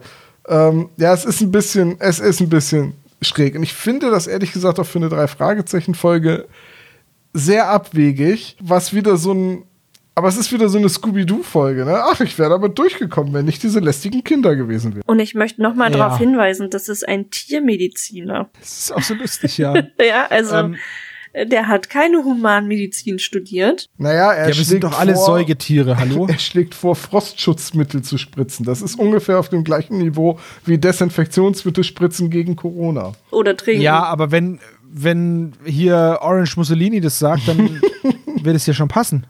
Ja, der, ist- der, der ist ja nicht mal Tiermedizin. Na egal. Also, es ist, es ist schon schräg, was jetzt alles so kommt. Und dass Ja. die drei Fragezeichen da nicht sofort sagen, I call Bullshit, ist halt irgendwie auch komisch. Richtig. Gut finde ich auch, dass es noch viele weitere Labore gibt, und zwar in Florida, Michigan, noch eins in LA. Da ist ja die USA abgedeckt, würde ich sagen. Labors, Labors. Labor Serinskis. Ja, aber sagen wir so, dass, es, dass eins davon in Florida ist, sollte uns wirklich, wirklich nicht wundern. Absolut nicht. Im Altenheim Amerikas macht sowas mehr als Sinn. Wenn halt einfach irgendwelcher abwegiger Kram irgendwo in den USA passiert, dann ist es Florida. Und dann werden sie aber auch noch mal wieder dran erinnert, dass da eigentlich der Presseheini am Tor schon drängelt. Und dann äh, verkleidet sich Bob, war das, glaube ich. Ah, Peter Nee, verkleidet Peter. sich ähm, als äh, Mrs. Summer und ähm, sie fahren dann äh, mit dem Auto weg und hoffen, dass dann der Reporter anbeißt und ihn hinterherfährt. Und das passiert dann auch. Und das Genau. ergibt für mich auch keinen Sinn, Herrgott. Du wirst als Reporter zu einem Termin eingeladen und dann fährt die Person weg. Dann sagst du dir doch nicht, hm, an der Nummer muss was dran sein. Und du sagst, ey, ich habe echt Besseres zu tun, als mich verladen zu lassen. Ich fahre Ja, jetzt wieder in die allem. Redaktion und trinke einen Kaffee. Vor allem, ne? Der, die fahren ja im MG weg. Das heißt, es sitzen drei Typen drin, einer davon hat einen Penzmantel an. Und also, Peter besteht auch noch drauf, dass er selber fährt, weil es sein Auto ist. ja, Aber was noch viel Richtig. schwachsinniger ist, ist, sie hat ihn ja einbestellt, um die Geschichte zu erzählen, wenn der Professor auch da ist, bla bla bla bla bla. Hat aber gleichzeitig zu dem Zeitpunkt eigentlich schon einen Termin. Naja, den Termin gibt, gibt sie ja nur vor, um ihn und die drei Fragezeichen zu der Lagerhalle zu locken, oder? Ja, aber trotzdem, das muss doch auch aus Sicht der drei Fragezeichen, muss das doch total dumm sein. Ja, total. Da hätten sie eigentlich, äh, da hast du vollkommen recht, da hätten sie eigentlich hellhörig werden müssen und sagen, äh, Moment, was? Halt. Kann man Ja, sagen. es ist nicht der beste Plan. Also, es ist, es ist nicht ansatzweise der beste Plan. Aber gut, ähm, die drei Fragezeichen führen den Reporter, solange sie können, in die Irre. Und dann hören sie im Radio, das ist halt auch so eine Sache, dass halt, äh, das ist ja jetzt nicht die Nachrichten oder so, sondern da wird ja das laufende Programm für eine, für eine Sondermeldung unterbrochen, ja. dass zwar- Summer tot ist. Und jetzt spielen wir wieder Sie, Musik. sie, was ist das eigentlich für, ein, für eine Scheißmusik? Ey, lass Musik hören. Düdel, düdel, düdel, düdel. Ey, ich habe es noch nicht rausgefunden, was es ist. Ich vermute, dass es irgendwie eine Verbindung ist zu Milva. Aber äh, ja, wir müssen mal vielleicht die Hörspielforscher befragen. Ja, also ich finde nur, das ist ein sehr furchtbares Stück Musik. Das gefällt mir gar nicht. Super bimmelig, also ätzend. Naja, auf jeden Fall sind sie bestürzt und äh, beschließen dann äh, hinzufahren zu Dr. Ross. Haben wir überhaupt gesagt, was jetzt passiert? Milva Ja, Summer ja. ist tot. Okay. Äh, Na, genau. Moment, Milva Summer ist laut Radio ist Milva Summer tot. Außerdem, außerdem brettert der BMW immer noch in einem atemberaubenden Tempo hinter denen her. Die rasen davon. Ähm, nun, äh, ja, seltsame Verfolgungsjagd. Der Reporter müsste die, und das geht, das Ganze geht eine Dreiviertelstunde, ne? also so und dann äh, hören sie nämlich erst, dass Milva Summer gestorben sein soll und dass nach dem Arzt gefahndet wird. Deswegen entschließen die drei Fragezeichen, naja, sie haben ja den, anhand der Beschreibung haben sie den Dr. Professor Steed erkannt und fahren jetzt in die Straße, die sie beim Abhören und Belauschen gehört haben Die Walking Street. und suchen da dieses Institut. Oder? Milva Summer wohnt in der Second Street und der, das Labor ist in der Walking Street. Genau. Ha, ich habe mir mal was gemerkt. Jetzt muss ich nur hoffen, dass es im Quiz reinkommt. Ja, so, sie fahren da hin und brechen ein. Genau. So. Gehen da rein, unscheinbar. Mit dem Reporter zusammen. Die haben sich vorher noch mal eben kurz mit denen äh, verständigt. So. Das habe ich auch nicht so verstanden. Der kommt dann einfach zufällig an da, oder wie? Ja, der hat Nee, sie der halt hat die doch eingeholt. verfolgt. Der hat sie eingeholt Ja, und sagt, ach, okay, ich dachte eigentlich, okay. dass Milva Summer in diesem Auto sitzt. Naja, gut, okay. Das ist ja der Plan. Die wollen ja den Reporter und die drei Fragezeichen zu der Lagerhalle locken, rocken, äh, locken. Und die drei Fragezeichen kommen auch genau rechtzeitig an. Gerade so rechtzeitig, damit die Atomstromgegner auch da die Kabel durchschneiden. Das kennt man ja. Das passiert, Passiert mir mir auch ständig. Wenn ich morgens die Zeitung reinhole, gucke ich auch immer, ob sich wieder so ein lästiger Atomstromgegner im Gebüsch versteckt. Aber gleichzeitig, und das finde ich auch so lustig, wir haben, also die Folge ist von 98 und der Reporter erzählt äh, von seiner neuen, neuen tollen Kamera, die jetzt digital ist und die auch äh, ähm, Uhrzeit und Datum und sowas anzeigt. Äh, ja. Gab es nicht auch analoge Kameras, die das quasi direkt in das Negativ mit reingespeichert Ja, das haben? konnten, konnten die auch, genau. Das wurde dann da rein belichtet. Äh, solche Digit meine erste Digitalkamera war eine Ixus, Canon Ixus oder so. Das muss um 96 oder so gewesen sein. Und das war so zwei, S1996. genau, so zwei Megapixel oder so hatte die. Also das war äh, noch relativ hot shit. Von den, also ich bin jetzt kein Kameraexperte, aber das ist doch eine mechanische Kamera, die man da hört, oder? Ja, Ja, das ja. dachte ich auch. Oder Nee. der hat extra so eine, so eine Sound-App noch drauf, dass es schön klickt. Damit du nach wie Ja, vor den Motor hörst, der den Film weiterspult. Ja. Okay. Es, es gab wirklich Kameras, wo man das Klicken auto, äh, wieder anstellen konnte, damit man dieses Kameragefühl hatte, weil viele Fotografen Angst hatten halt vor, vor diesen Digitalkameras. Ich habe das sofort ausgestellt. Und es klang auch nicht so, wie es da jetzt klingt, aber Dieser neumodische Kram, dem vertraue ich nicht. Naja, egal. Gut, äh, jetzt wird's halt richtig absurd. Die drei finden die tiefgekühlte Milva Summer, dann gibt's den Stromausfall, dann muss Professor Steed, obwohl sein Verfahren ja eigentlich 24 Stunden braucht, äh, improvisieren und, weiß ich nicht, die Worcester-Soße statt des Einbalsamierungsmittels nehmen und äh, Milva Summer sofort wieder auftauen und sie aus, Ja. dem, aus der Gefriertruhe holen. Ja, und in Fragen, das ist ja auch Wustersoße, ne? und in Fragen wird ja auch noch gefragt, was war denn eigentlich die, die Todesursache? Und dann sagt der Herzversagen. Ich meine, das war ein Autounfall. Und sie ist nicht Naja. gefahren. Also, ähm, sie war angeschnallt, sie war angeschnallt, bitte. ja, Also aber trotzdem.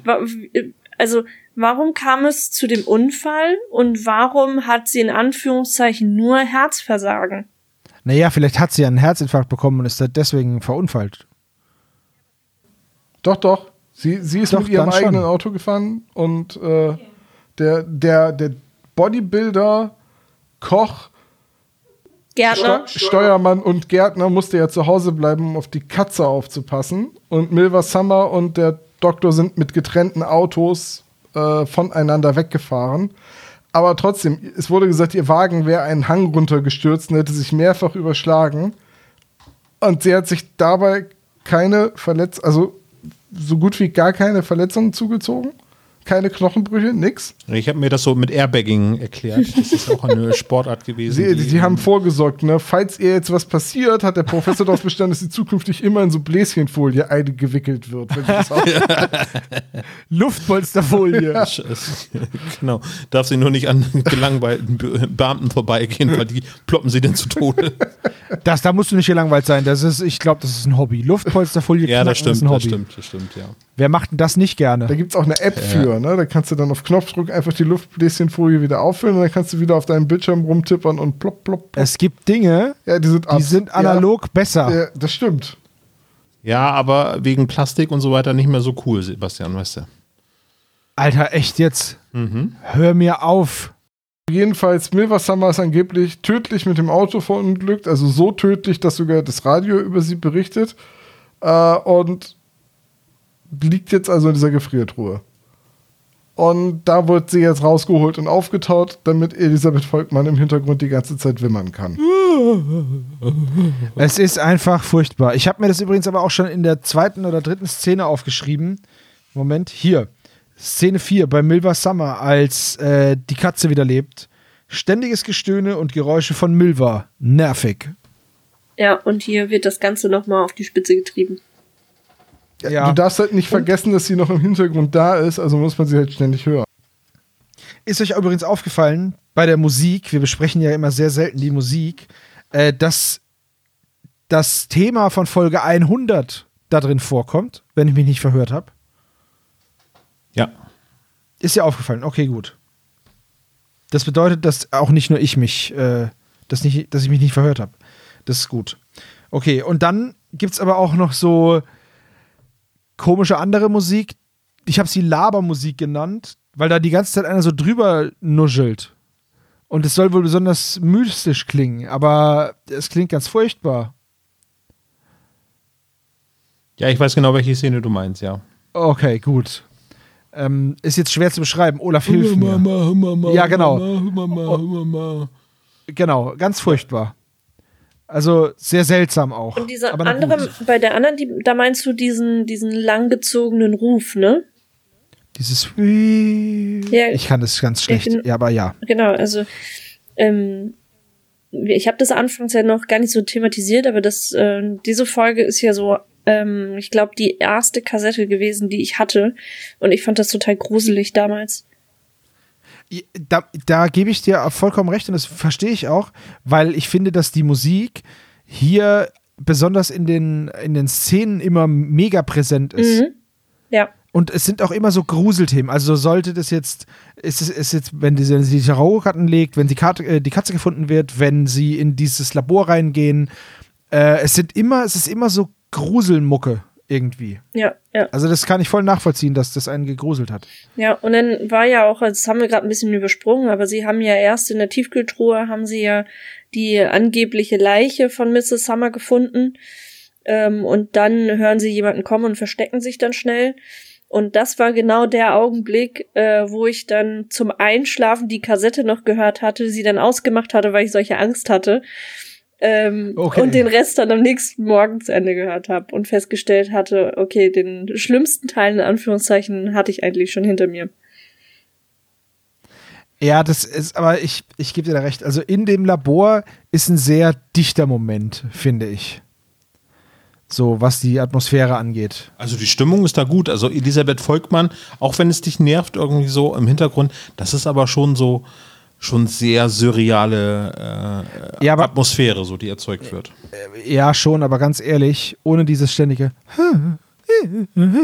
wäre das auch eine wäre das super gewesen. So ist es einfach Ist das nur. so? Ich weiß es nicht. Ich, man kann das ja jetzt schlecht sagen, weil man es ja kaum getrennt hören kann. irgendwie Ja, aber äh, also Die Frequenz ist einfach halt arg hoch, ne? Man könnte es Also, halt muten. Immer an der Stelle, wo gerade niemand was sagt und man sieht, könnte man es muten und damit das äh, auf ein Minimum reduzieren. Also mir gefällt es gar nicht, aber gut. Ich weiß auch nicht, ob es zur Atmosphäre beiträgt. Also ich bin ja normalerweise immer schon so, ja, für die Atmosphäre ist vieles wichtig. Hier weiß ich jetzt irgendwie auch nicht. offenbar Ja. so keiner so richtig. ja, es ist halt wirklich ein bisschen viel einfach. So. Ja. Also ich verstehe ja, dass jemand mal so zusammenzuckt und dann auch einen Ton von sich gibt, wenn er, ähm, wenn er erschrickt oder so, aber die macht es ja ständig. Ja, und es ist jetzt auch nicht so, als ähm, wäre das irgendwie ein Geräusch, das man machen würde, wenn man irgendwie arg friert oder so. Das passt Ja. irgendwie auch nicht so richtig. Ja, Ist das so Chinese Dem Democracy? Also ich, ähm, ist das überproduziert? Das ist jetzt die Frage. Ist das zu viel?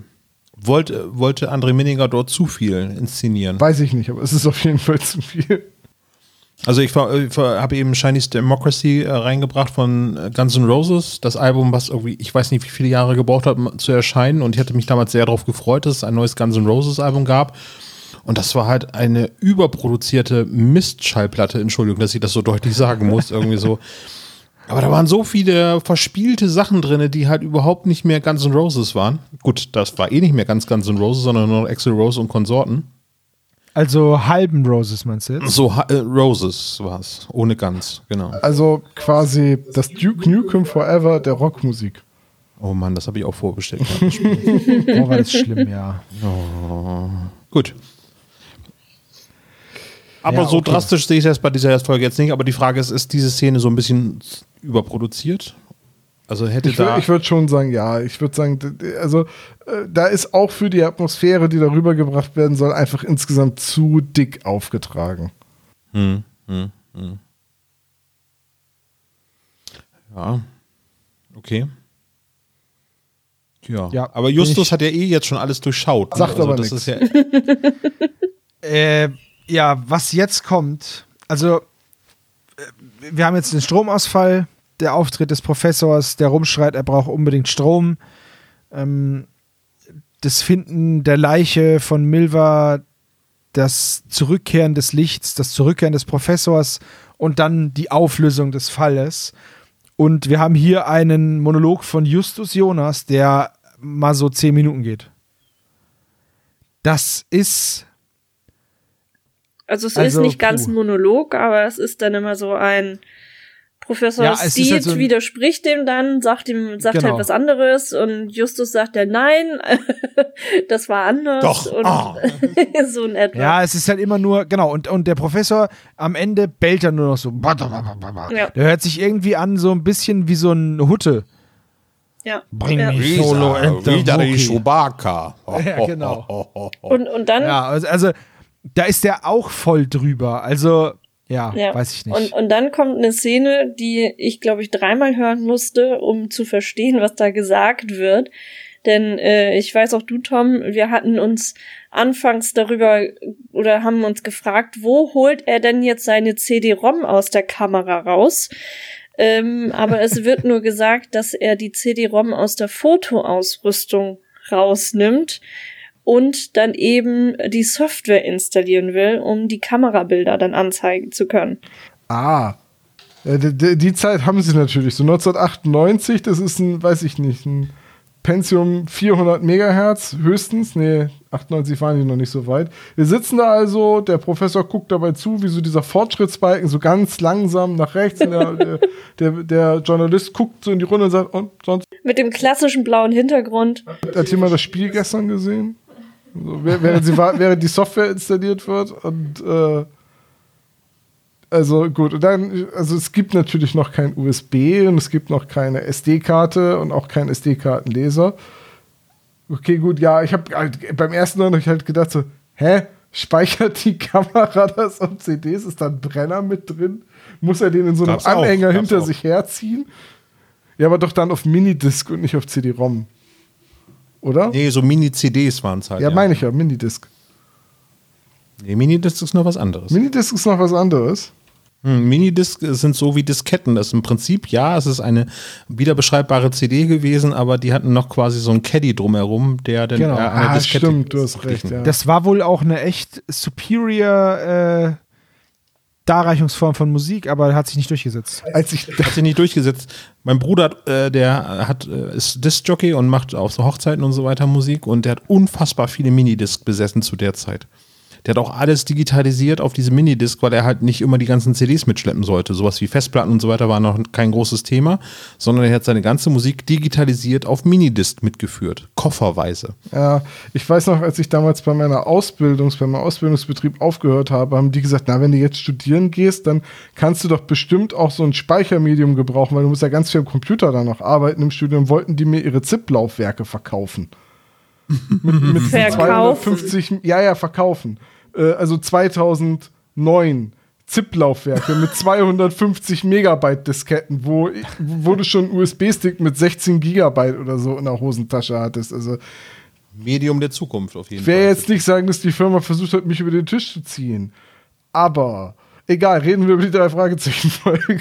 Ich wollte gerade sagen, Aber wenn, du hast doch bestimmt auch WinRAR registriert, oder? klar. Klar. Du Opfer. Seven Zip. Aber gut. Ähm, so, ja, eigentlich war es das dann schon. Ne? Es kommt raus, es war alles ein einziger Plan. Es war so eine Elizabeth Holmes Thanos Nummer. Investoren anlocken. Und die drei Fragezeichen und der Reporter sollten in die Irre geführt werden, um als leichtgläubige Trottel zukünftig dann äh, in jeder Talkshow aufzutreten und zu sagen, ja, ja, das stimmt, so war das. Genau, also und den schlussendlichen, also den, den großen Beweis finden sie dann darin, dass im Schrank halt äh, eben eine Puppe von Mrs. Summer zu finden ist. Die von dem wohl befreundeten ähm, Bildhauer gemacht worden ist. Tja, damit war schon der vierte Mitwisser da, ne? Also Mr. Mr. Äh, Daniel, wie heißt er? Art? Ja, Daniel Art. Professor Steed, der befreundete Bildhauer und Nee, ist die Frage. Ich meine, äh, sie ist eine Hollywood-Diva. Wenn die halt eben einen Auftrag stellt, eine lebensechte Skulptur von sich machen zu lassen, ja, dann soll sie die halt kriegen. ja, du hast vollkommen recht, als Huber damals für ein paar tausend Dollar seine eine pu lebensechte Puppe von sich hat herstellen lassen, um seinen eigenen Tod vorzutäuschen, damit er nicht bei der Müllsammelaktion in der Nähe der Wasserfälle helfen muss, hat ja auch das niemand hinterfragt. Natürlich nicht. Großartige Simpsons-Folge übrigens. Bosnie Ergevo. Fangt mit der Fahndung im Griechenviertel an. Gut. Ja. Wollen wir zum Fazit kommen? Ja, ich möchte gerne Christins Fazit als erstes hören. Ähm, ja. Ähm, also wie gesagt, es ist eine, eine Folge aus meiner Kindheit, wenn nicht sogar die Folge, die sich bei mir am meisten eingebrennt hat. Jetzt weiß ich auch warum. Ähm, ähm, damals fand ich sie super spannend. Ähm, heute bin ich eher der Meinung, wenn man die drei Fragezeichen gar nicht erst eingeladen hätte, hätte der Plan funktionieren können. Dann wäre es aber auch keine drei Fragezeichen-Geschichte gewesen. Ähm, und es ist halt ein absolut dämlicher Plan. das ist eigentlich mein, mein, mein, mein Fazit. Ja, kurz und kompakt. Sivo. Olaf. Danke. Also, das ist im Endeffekt ist tatsächlich das mein Fazit. Also, also es ist einfach, es ist furchtbar. es ist ein furchtbar dämlicher Plan. Es ist, die Sprecher an sich sind alle nicht schlecht, möchte ich gar nicht sagen. Aber so zusammen und wie das gemacht ist, äh, nee, dieses ständige Gestöhne. Dann der Professor, der dann fast bellt. Der Reporter, der nicht, der nicht flüstern kann. Äh, Monty Arnold, der fast nichts sagen darf. Ähm, das sind alles so Sachen, die mich, also das hat mich genervt. Und wie gesagt, der Plan ist halt Hanebüchen bis hinten wieder. Das ist halt einfach. Dazu kommt noch, dass ich der Esoterik nichts abgewinnen kann. Das heißt, Tarot ist jetzt bei mir auch so, naja, ich spiele halt Mau, du spielst halt Tarot, ist okay. Und naja, also der ganze Fall, den werde ich so schnell nicht mehr hören. Ich freue mich sehr, dass in dieser Folge Elisabeth Volkmann bei den drei Fragezeichen auftritt. Sie ist over the top. Steven-like, äh, es, äh, es schwingt so ein bisschen Klimbim irgendwie so im Hintergrund, weniger Marge Simpson. Monty Arnold hätte ich wirklich eine größere Rolle gegeben, zumal er ja auch eigentlich später noch erwähnt wird, was er so Sachen gemacht hat, weil der auch noch sprachlich, äh, stimmlich einiges hätte reißen können in dieser Folge. Sie ist total Science Fiction over the top. Es ist für mich so eine Pulp-Geschichte der drei Fragezeichen, ähnlich wie Reanimator. Deswegen kann ich ihr so einen gewissen Charme nicht äh, abreden oder wie sagt man dazu? In Abrede stellen. In Abrede stellen. Danke, Sebastian. Äh, von daher hat sie einen, einen sehr, sehr hohen Trash-Faktor, aber äh, wie Edeltrash, weil eben so Personen wie Elisabeth Volkmann und Monty Arnold dabei sind. Das macht für mich die Folge besonders. Darf ich dich zu der Trash-Ding mal was fragen, bevor Tom Mhm. dann sein Fazit raushaut? Ja. Ähm, wenn du dich entscheiden müsstest, was der bessere Trash ist, Karten des Bösen oder Todesflug? Ernst gemeine Frage. Der bessere Trash ist äh, Todesflug, weil es Okay. halt noch mal, wobei, ah, es ist echt, das ist eine schwere Frage. Ja, weil wir haben hier ähm, Was ist jetzt, äh, den, ja, den Tod Mhm. besiegen. Ne? Also das, da wird ja auch ganz klar mit so mit der Sterblichkeit gespielt und mit der Angst vor der Sterblichkeit und damit, dass man damit klarkommen muss, dass nach dem Tod halt nichts ist und Ja. Solche Sachen halt. Ne? Also Todesflug ist mehr Trash, weil die es dann wirklich in den drei Fragezeichen gebracht haben, Peter, äh, Bob absurd ins All zu schießen. Und hier ist es halt, wie du es immer so schön sagst, dieser Scooby-Doo-Moment. Ähm, deswegen ist der Trash-Faktor höher beim Todesflug oder der Highsprung eben der Serie drei Fragezeichen. Äh, das ist hier aber so eine absurde Geschichte, die ja wirklich an so Pulp-Geschichten oder so große Groschenromane erinnert. So, weißt du, was ich meine? ja, ich weiß, was du meinst. Aber es gibt bessere Pläne, das sollte ich vielleicht nochmal. Ja, also der, der, der Plan ist halt, wie gesagt, also wenn man einfach nur den Reporter angerufen hätte, ähm, man hätte irgendwie den Unfall noch anders inszeniert, dann hätten sie doch ihre Story gehabt. Ja, ja. Also Richtig. der Plan ist nicht schlechter als der von äh, Professor Scheitan, ne? Also vom, von der singenden Schlange. Gut, die ganzen Scheitern-Witze habt ihr wahrscheinlich schon gemacht. Das, Auf jeden Fall, den hab ich alle hatten wir das. Lied vom Scheitern. Äh, Tom, Ja, jetzt soll aber dein Fazit nicht untergehen. Ähm, ja, das meiste habt ihr eigentlich schon gesagt. Also ich bin kein großer Fan von dieser Folge. Ich war auch schon damals kein so großer Fan. Wie gesagt, ich glaube, es liegt halt wirklich an dem coolen Cover mit den Tarotkarten, dass ich die Folge als Kind, ich meine 98, da war ich, wurde ich zwölf oder war noch elf. Äh, das, also, aber jetzt mal davon abgesehen, wenn die jetzt mit erwachsenen Ohren hört und das, ich sag mal, das Erzählniveau der drei Fragezeichen hat deutlich zugenommen. Ich sag jetzt, ne, jetzt nicht auf der Handlungsebene, sondern einfach das Erzählniveau, wie so eine Geschichte strukturiert wird. Und da, da hat die Folge im, im Spannungsbogen, im Handlungsbogen halt irgendwie doch schon einen ordentlichen Knick. Es passiert eigentlich gar nicht viel. Es ist nur zentrale Haus, zentrale Haus, Lagerhalle, Fertsch. So, Richtig, ja. und ehrlicherweise, die Geschichte ist nicht spannend. Es ist, es ist halt so hanebüchend, dass halt von vornherein klar ist, dass das eine Schwindelnummer ist. Und in der Hinsicht ist der Plan hier eigentlich sogar besser als Todesflug, weil bei Todesflug ist Bob halt einfach mal wirklich ins Weltall geschossen worden. Und wisst ihr, was ich meine? Das hier ist halt so eine Scooby-Doo-Nummer.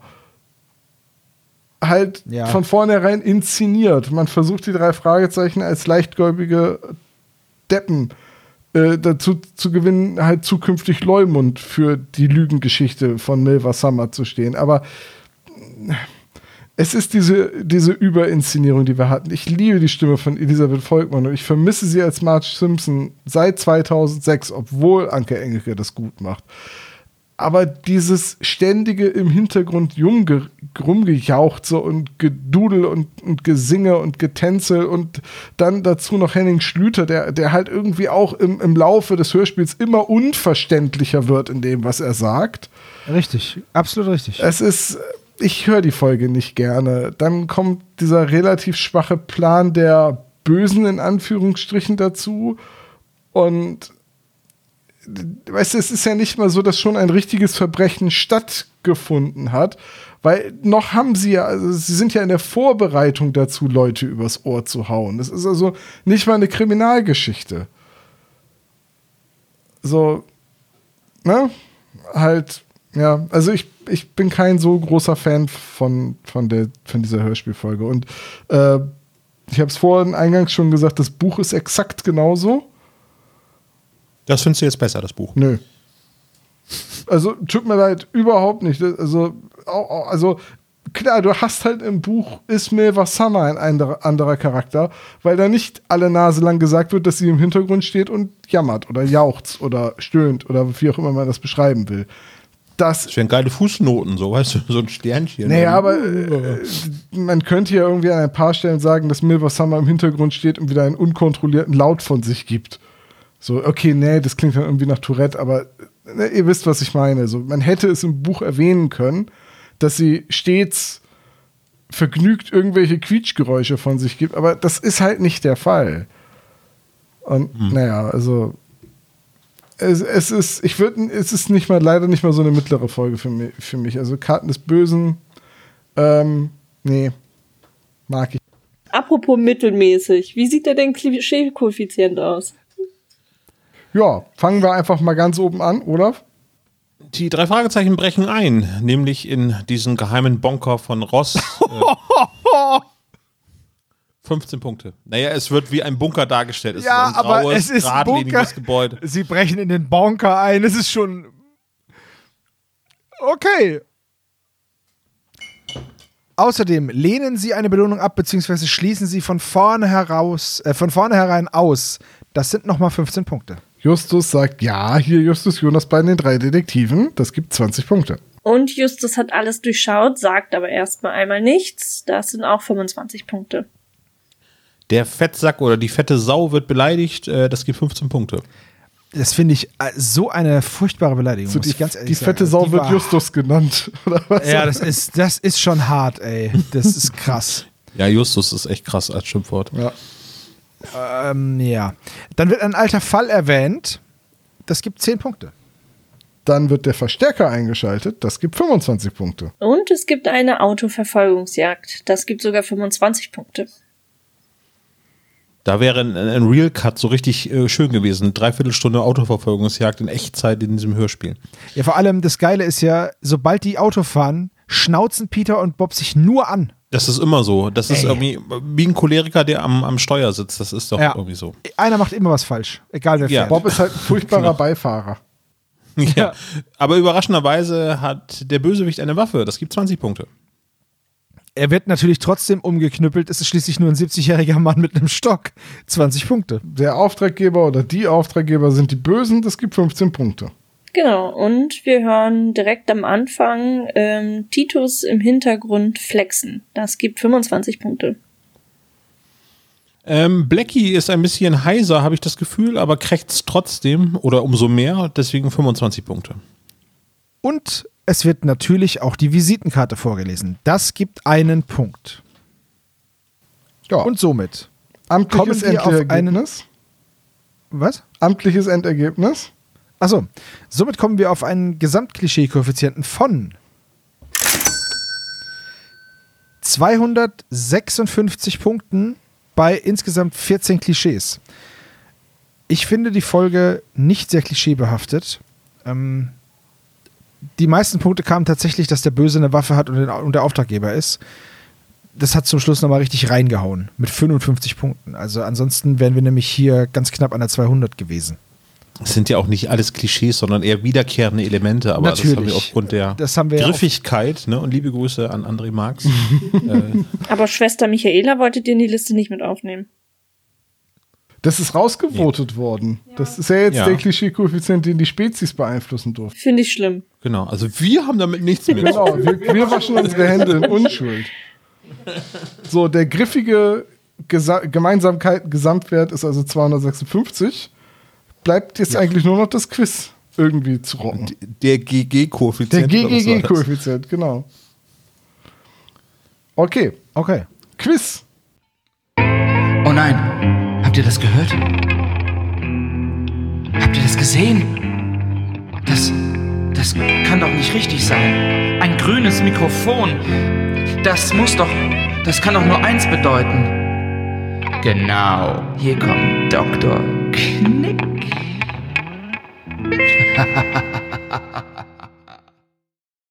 Hallo Dr. Knobel. Alles Gute zum Geburtstag, Christine. Dankeschön.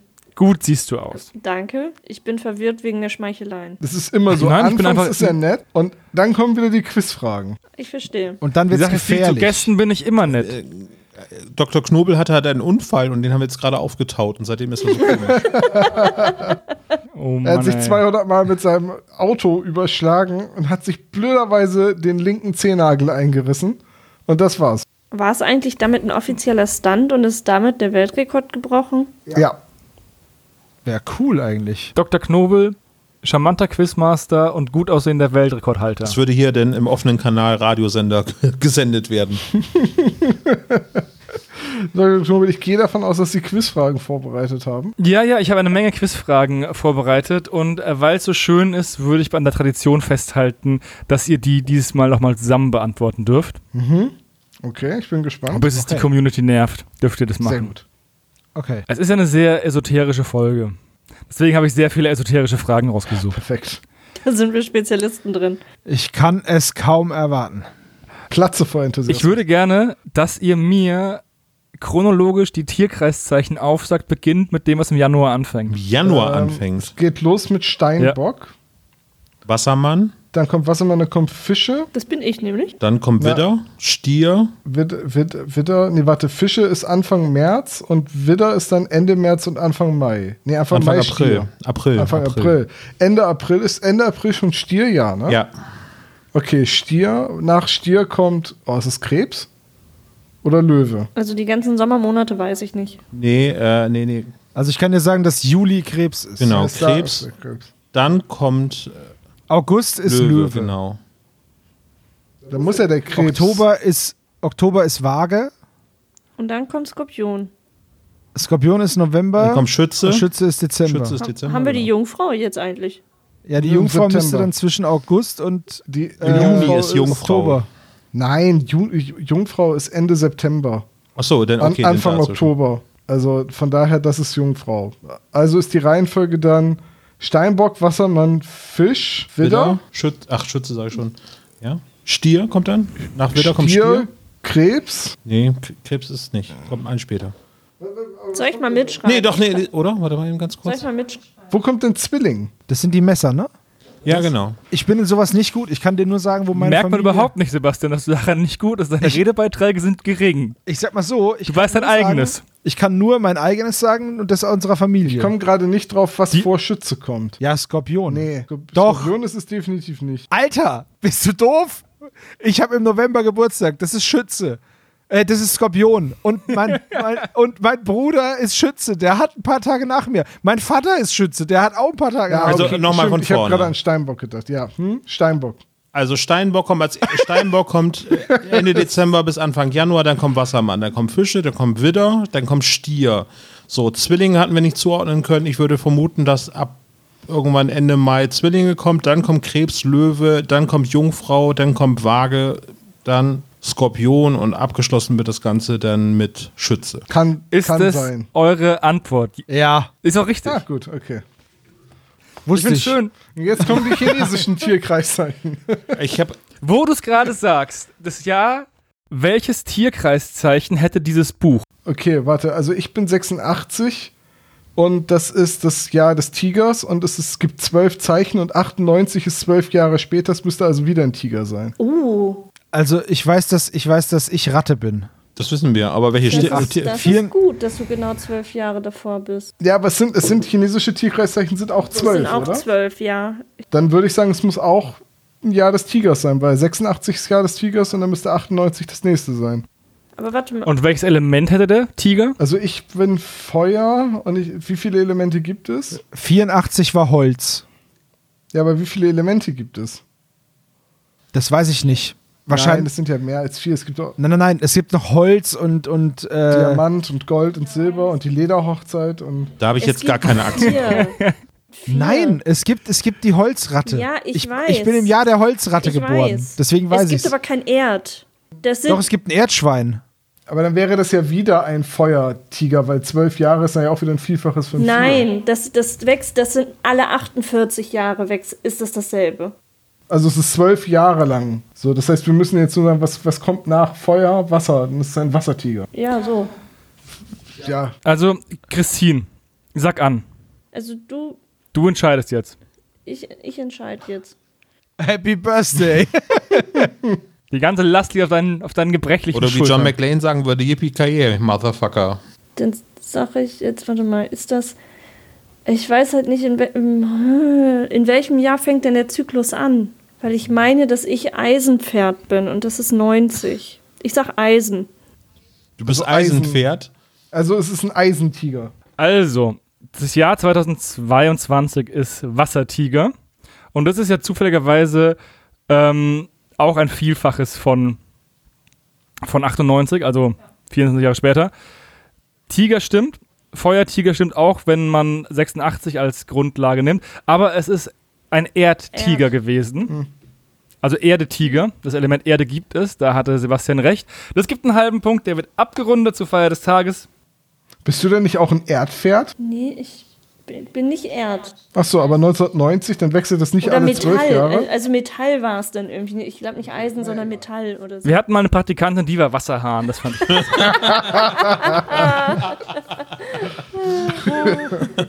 so, jetzt verlassen wir die Gefilde der Esoterik für einen kurzen Dank. Ausflug und gehen in die Mathematik, Sebastian. Zu früh Ach. gefreut. Ja. Also, Marge Simpson sagt ja, dass es unglaublich unwahrscheinlich Ha. ist, Seht ihr? dass die so oft hintereinander dieselbe Karte äh, zieht. Wie unwahrscheinlich ist es denn? Wie hoch ist die Wahrscheinlichkeit? Ich habe sie ausgerechnet. Ach, Ja, das hab 78 hoch 6, 225 Milliarden und ein bisschen. Die genaue Zahl habe ich jetzt. Nee, ich auch nicht. Ich weiß noch, dass es irgendwie 225.109, also 129 Millionen irgendwas gedöns. Willst du es vielleicht, wenn du es eh schon ausgerechnet hast, einfach nochmal eintippen und vorsagen, Tom, Ja, um deinen großen Mathe-Moment zu haben? ich habe das Einmal. gar nicht ausgerechnet. Das hat, das hat Christine von alleine gemacht. Okay, dann Christine, willst du äh, Tom die Show stehlen und den großen Mathe-Moment, den es in diesem Podcast gibt, Ich, hätte- ich hätte die? Zahl hier sonst. Wenn wenn du willst. War es die 78? Nee, 76. 78 78. Karten hoch 6. Okay, dann sind es 225 Milliarden 199 Millionen 607 äh, 600.703 zu 1. Und jetzt in Prozent? Nein. Wenig. Weil ich habe es in Prozent ausgerechnet. Ja, gut, also 1 geteilt durch. Dann sind wir bei 4,4 mal 10 hoch minus 12. Richtig, das habe ich auch. Ich habe es Prozent ausgerechnet, weil ich habe es nämlich ähm, einfach 1 durch 78 mal 1 durch 78 mal so ausgerechnet. Ähm, vollkommen richtig, sehr wahrscheinlich. Die Chance ist übrigens genauso richtig, also hoch, dass dieser Plan funktioniert. Das habe ich Ja, auch Witziger nachgerechnet. Zusammenhang, ist genau die gleiche Wahrscheinlichkeit. Aber jetzt gehen wir wieder zum Tarot nach dieser kleinen Ausflug in die Mathematik. Und zwar, es werden sehr viele Tarotkarten des großen Arkana oder der großen Arkana erwähnt. Welche wird nicht erwähnt? Also ihr müsst jetzt entscheiden, welche dieser Karten nicht erwähnt wird. Der Mond, der Narr, das Gericht, der Gehängte, der Tod, der Eremit, der Wagen, die Liebenden. Wie sind mehrere, die nicht erwähnt werden, ne? Es, also ich habe jetzt. Das ich, hab, eine wird nicht Also erwähnt. der, ich weiß nicht, ob Narr oder die Liebenden, aber alle anderen wurden die erwähnt. Liebenden wurden Weiß auf jeden ich. Fall erwähnt. Ja, der es wurde der nicht Narr. erwähnt. Ja, es ist nicht der Nah fehlt. Oha, ihr seid gut vorbereitet, das ist richtig, der Nah. Die Liebenden werden kurz am Ende erwähnt. Und äh, der Wagen und der Eremit werden außerhalb der äh, Seance mit drei Fragezeichen erwähnt. Richtig, genau. Okay. Ich liebe ja den Anachronismus, dass Bob davon spricht, dass Menschen wie Walt Disney sich nach ihrem Tod einfrieren lassen wollen, aber Walt Disney zu dem Zeitpunkt schon längst tot ist. Ja. Nach Bobs Logik, wie viele Tage ist Walt Disney schon eingefroren? Wann ist der gestorben? 36? Nein. Später irgendwann. Und Also 37? Der, nur, nur, nur für euch, den, ähm, der Stichtag ist der 1. August 1998. 98 ist er gestorben. Moment. Achso, bis dahin. Nein, bis dahin, weil das Buch hat ja ähm, als Erscheinungsdatum nur August angegeben in dem Fra Fragezeichen-Fandom. Also Disney ist irgendwann in den 60ern gestorben. 65, 66 müsste das gewesen sein. Ja, so Mitte der 60er hätte ich jetzt auch getippt. Äh, rechnen wir einfach mal vom 1. Januar 66 an und gut ist. Und ignorieren wir Schaltjahre, weil wir da keinen Bock drauf haben. Ja, okay. Bis 98 von 66 sind 32 Jahre, also 32 mal 365, also etwa 11.680 Tage ist er eingefroren. also er ist gestorben am 15.12.1966. Shit. 1966. Da war ein Jahr zu viel drin sozusagen. Also nicht schlecht, Herr Specht, Olaf, aber ist ja klar, du hast wahrscheinlich in der Zeitung gelesen, dass, dass der damals gestorben ist. Olaf war auf Also- der Beerdigung. Er ist exakt 11.552 Tage tot und ähm, Liz Taylor hat zu dem Zeitpunkt noch gelebt, als Bob das gesagt hat. Ich weiß nicht, wie sowas durch den Schnitt kommen kann. Ich glaube, weil bei Walt Disney wirklich das Gerücht existiert, dass er sich hat einfrieren lassen oder sich einfrieren Ja, lassen das habe ich wollte. auch schon gehört, diese Verschwörungstheorie. Vielleicht hat er sich auch einfrieren lassen. Das heißt nur nicht, dass es, also es gibt auch auf Mount Everest viele, die sich haben einfrieren lassen. Okay. boy, that escalated Die kann man dann bei quickly. der Abfahrt als Schlitten benutzen. In, ähm, Olaf, willst du den obligatorischen Kuchenwitz machen, den Tom so liebt? Nee, ich habe mich, äh, ich habe keine Moderation heute, deswegen habe ich das echt nicht in Händen, Kein- Kuchen schon da drin habe. Ke keine Kuchenwitze. Der Kuchen ist alle. Und der war sehr lecker. Ja, aber ein Stück habe ich noch. Christine, willst du noch ein Stück Kuchen? Oh ja, gerne. Ja, hier, nimm doch bitte. Danke. Der macht übrigens nicht dick. Der, der virtuelle Kuchen macht nicht dick. Das ist natürlich von Ja. Vorteil. Der schmeckt aber auch halt nicht, ne? Wie alles, was gesund ist, schmeckt er nicht. Gut, also Dr. Knobel, vielen Dank für das Quiz. Gerne wieder. Ich finde ja, wir haben gewonnen, Sie nicht. Wir haben alle gewonnen, weil wir Spaß Das hatten. ist schön, das stimmt. Ich hatte wirklich Spaß bei diesem In der Quiz, aber trotzdem. Mini-Playback-Show. Wow. Dr. Knobel, gehen Sie vielleicht. Sie haben das Kind zum Singen gebracht. kind?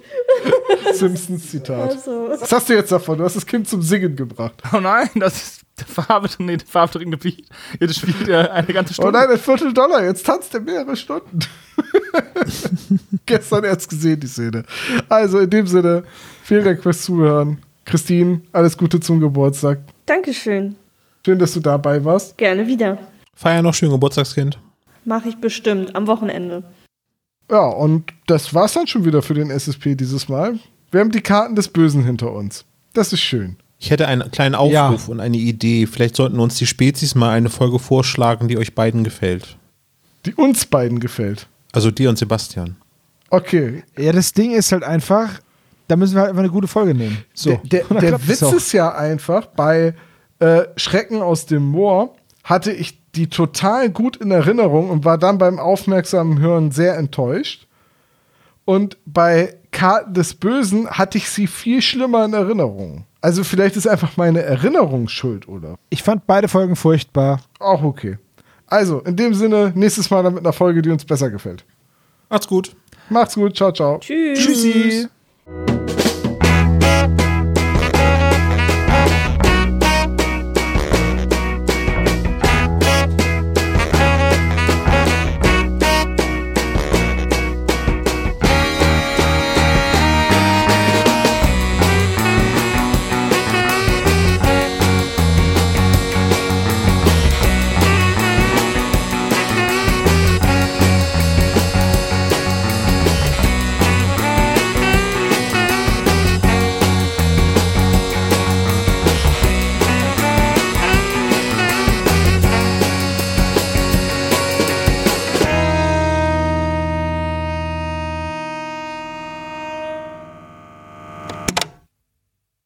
Das war der spezial gelagerte Sonderpodcast.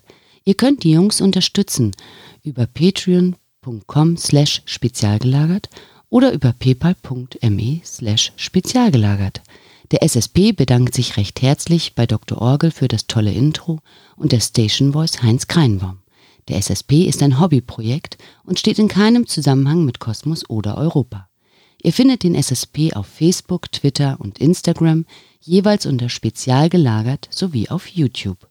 Außerdem könnt ihr die Jungs auf dem SSP Discord-Server antreffen. Alle Links findet ihr natürlich auf der Webseite spezialgelagert.de. Bis zum nächsten Mal.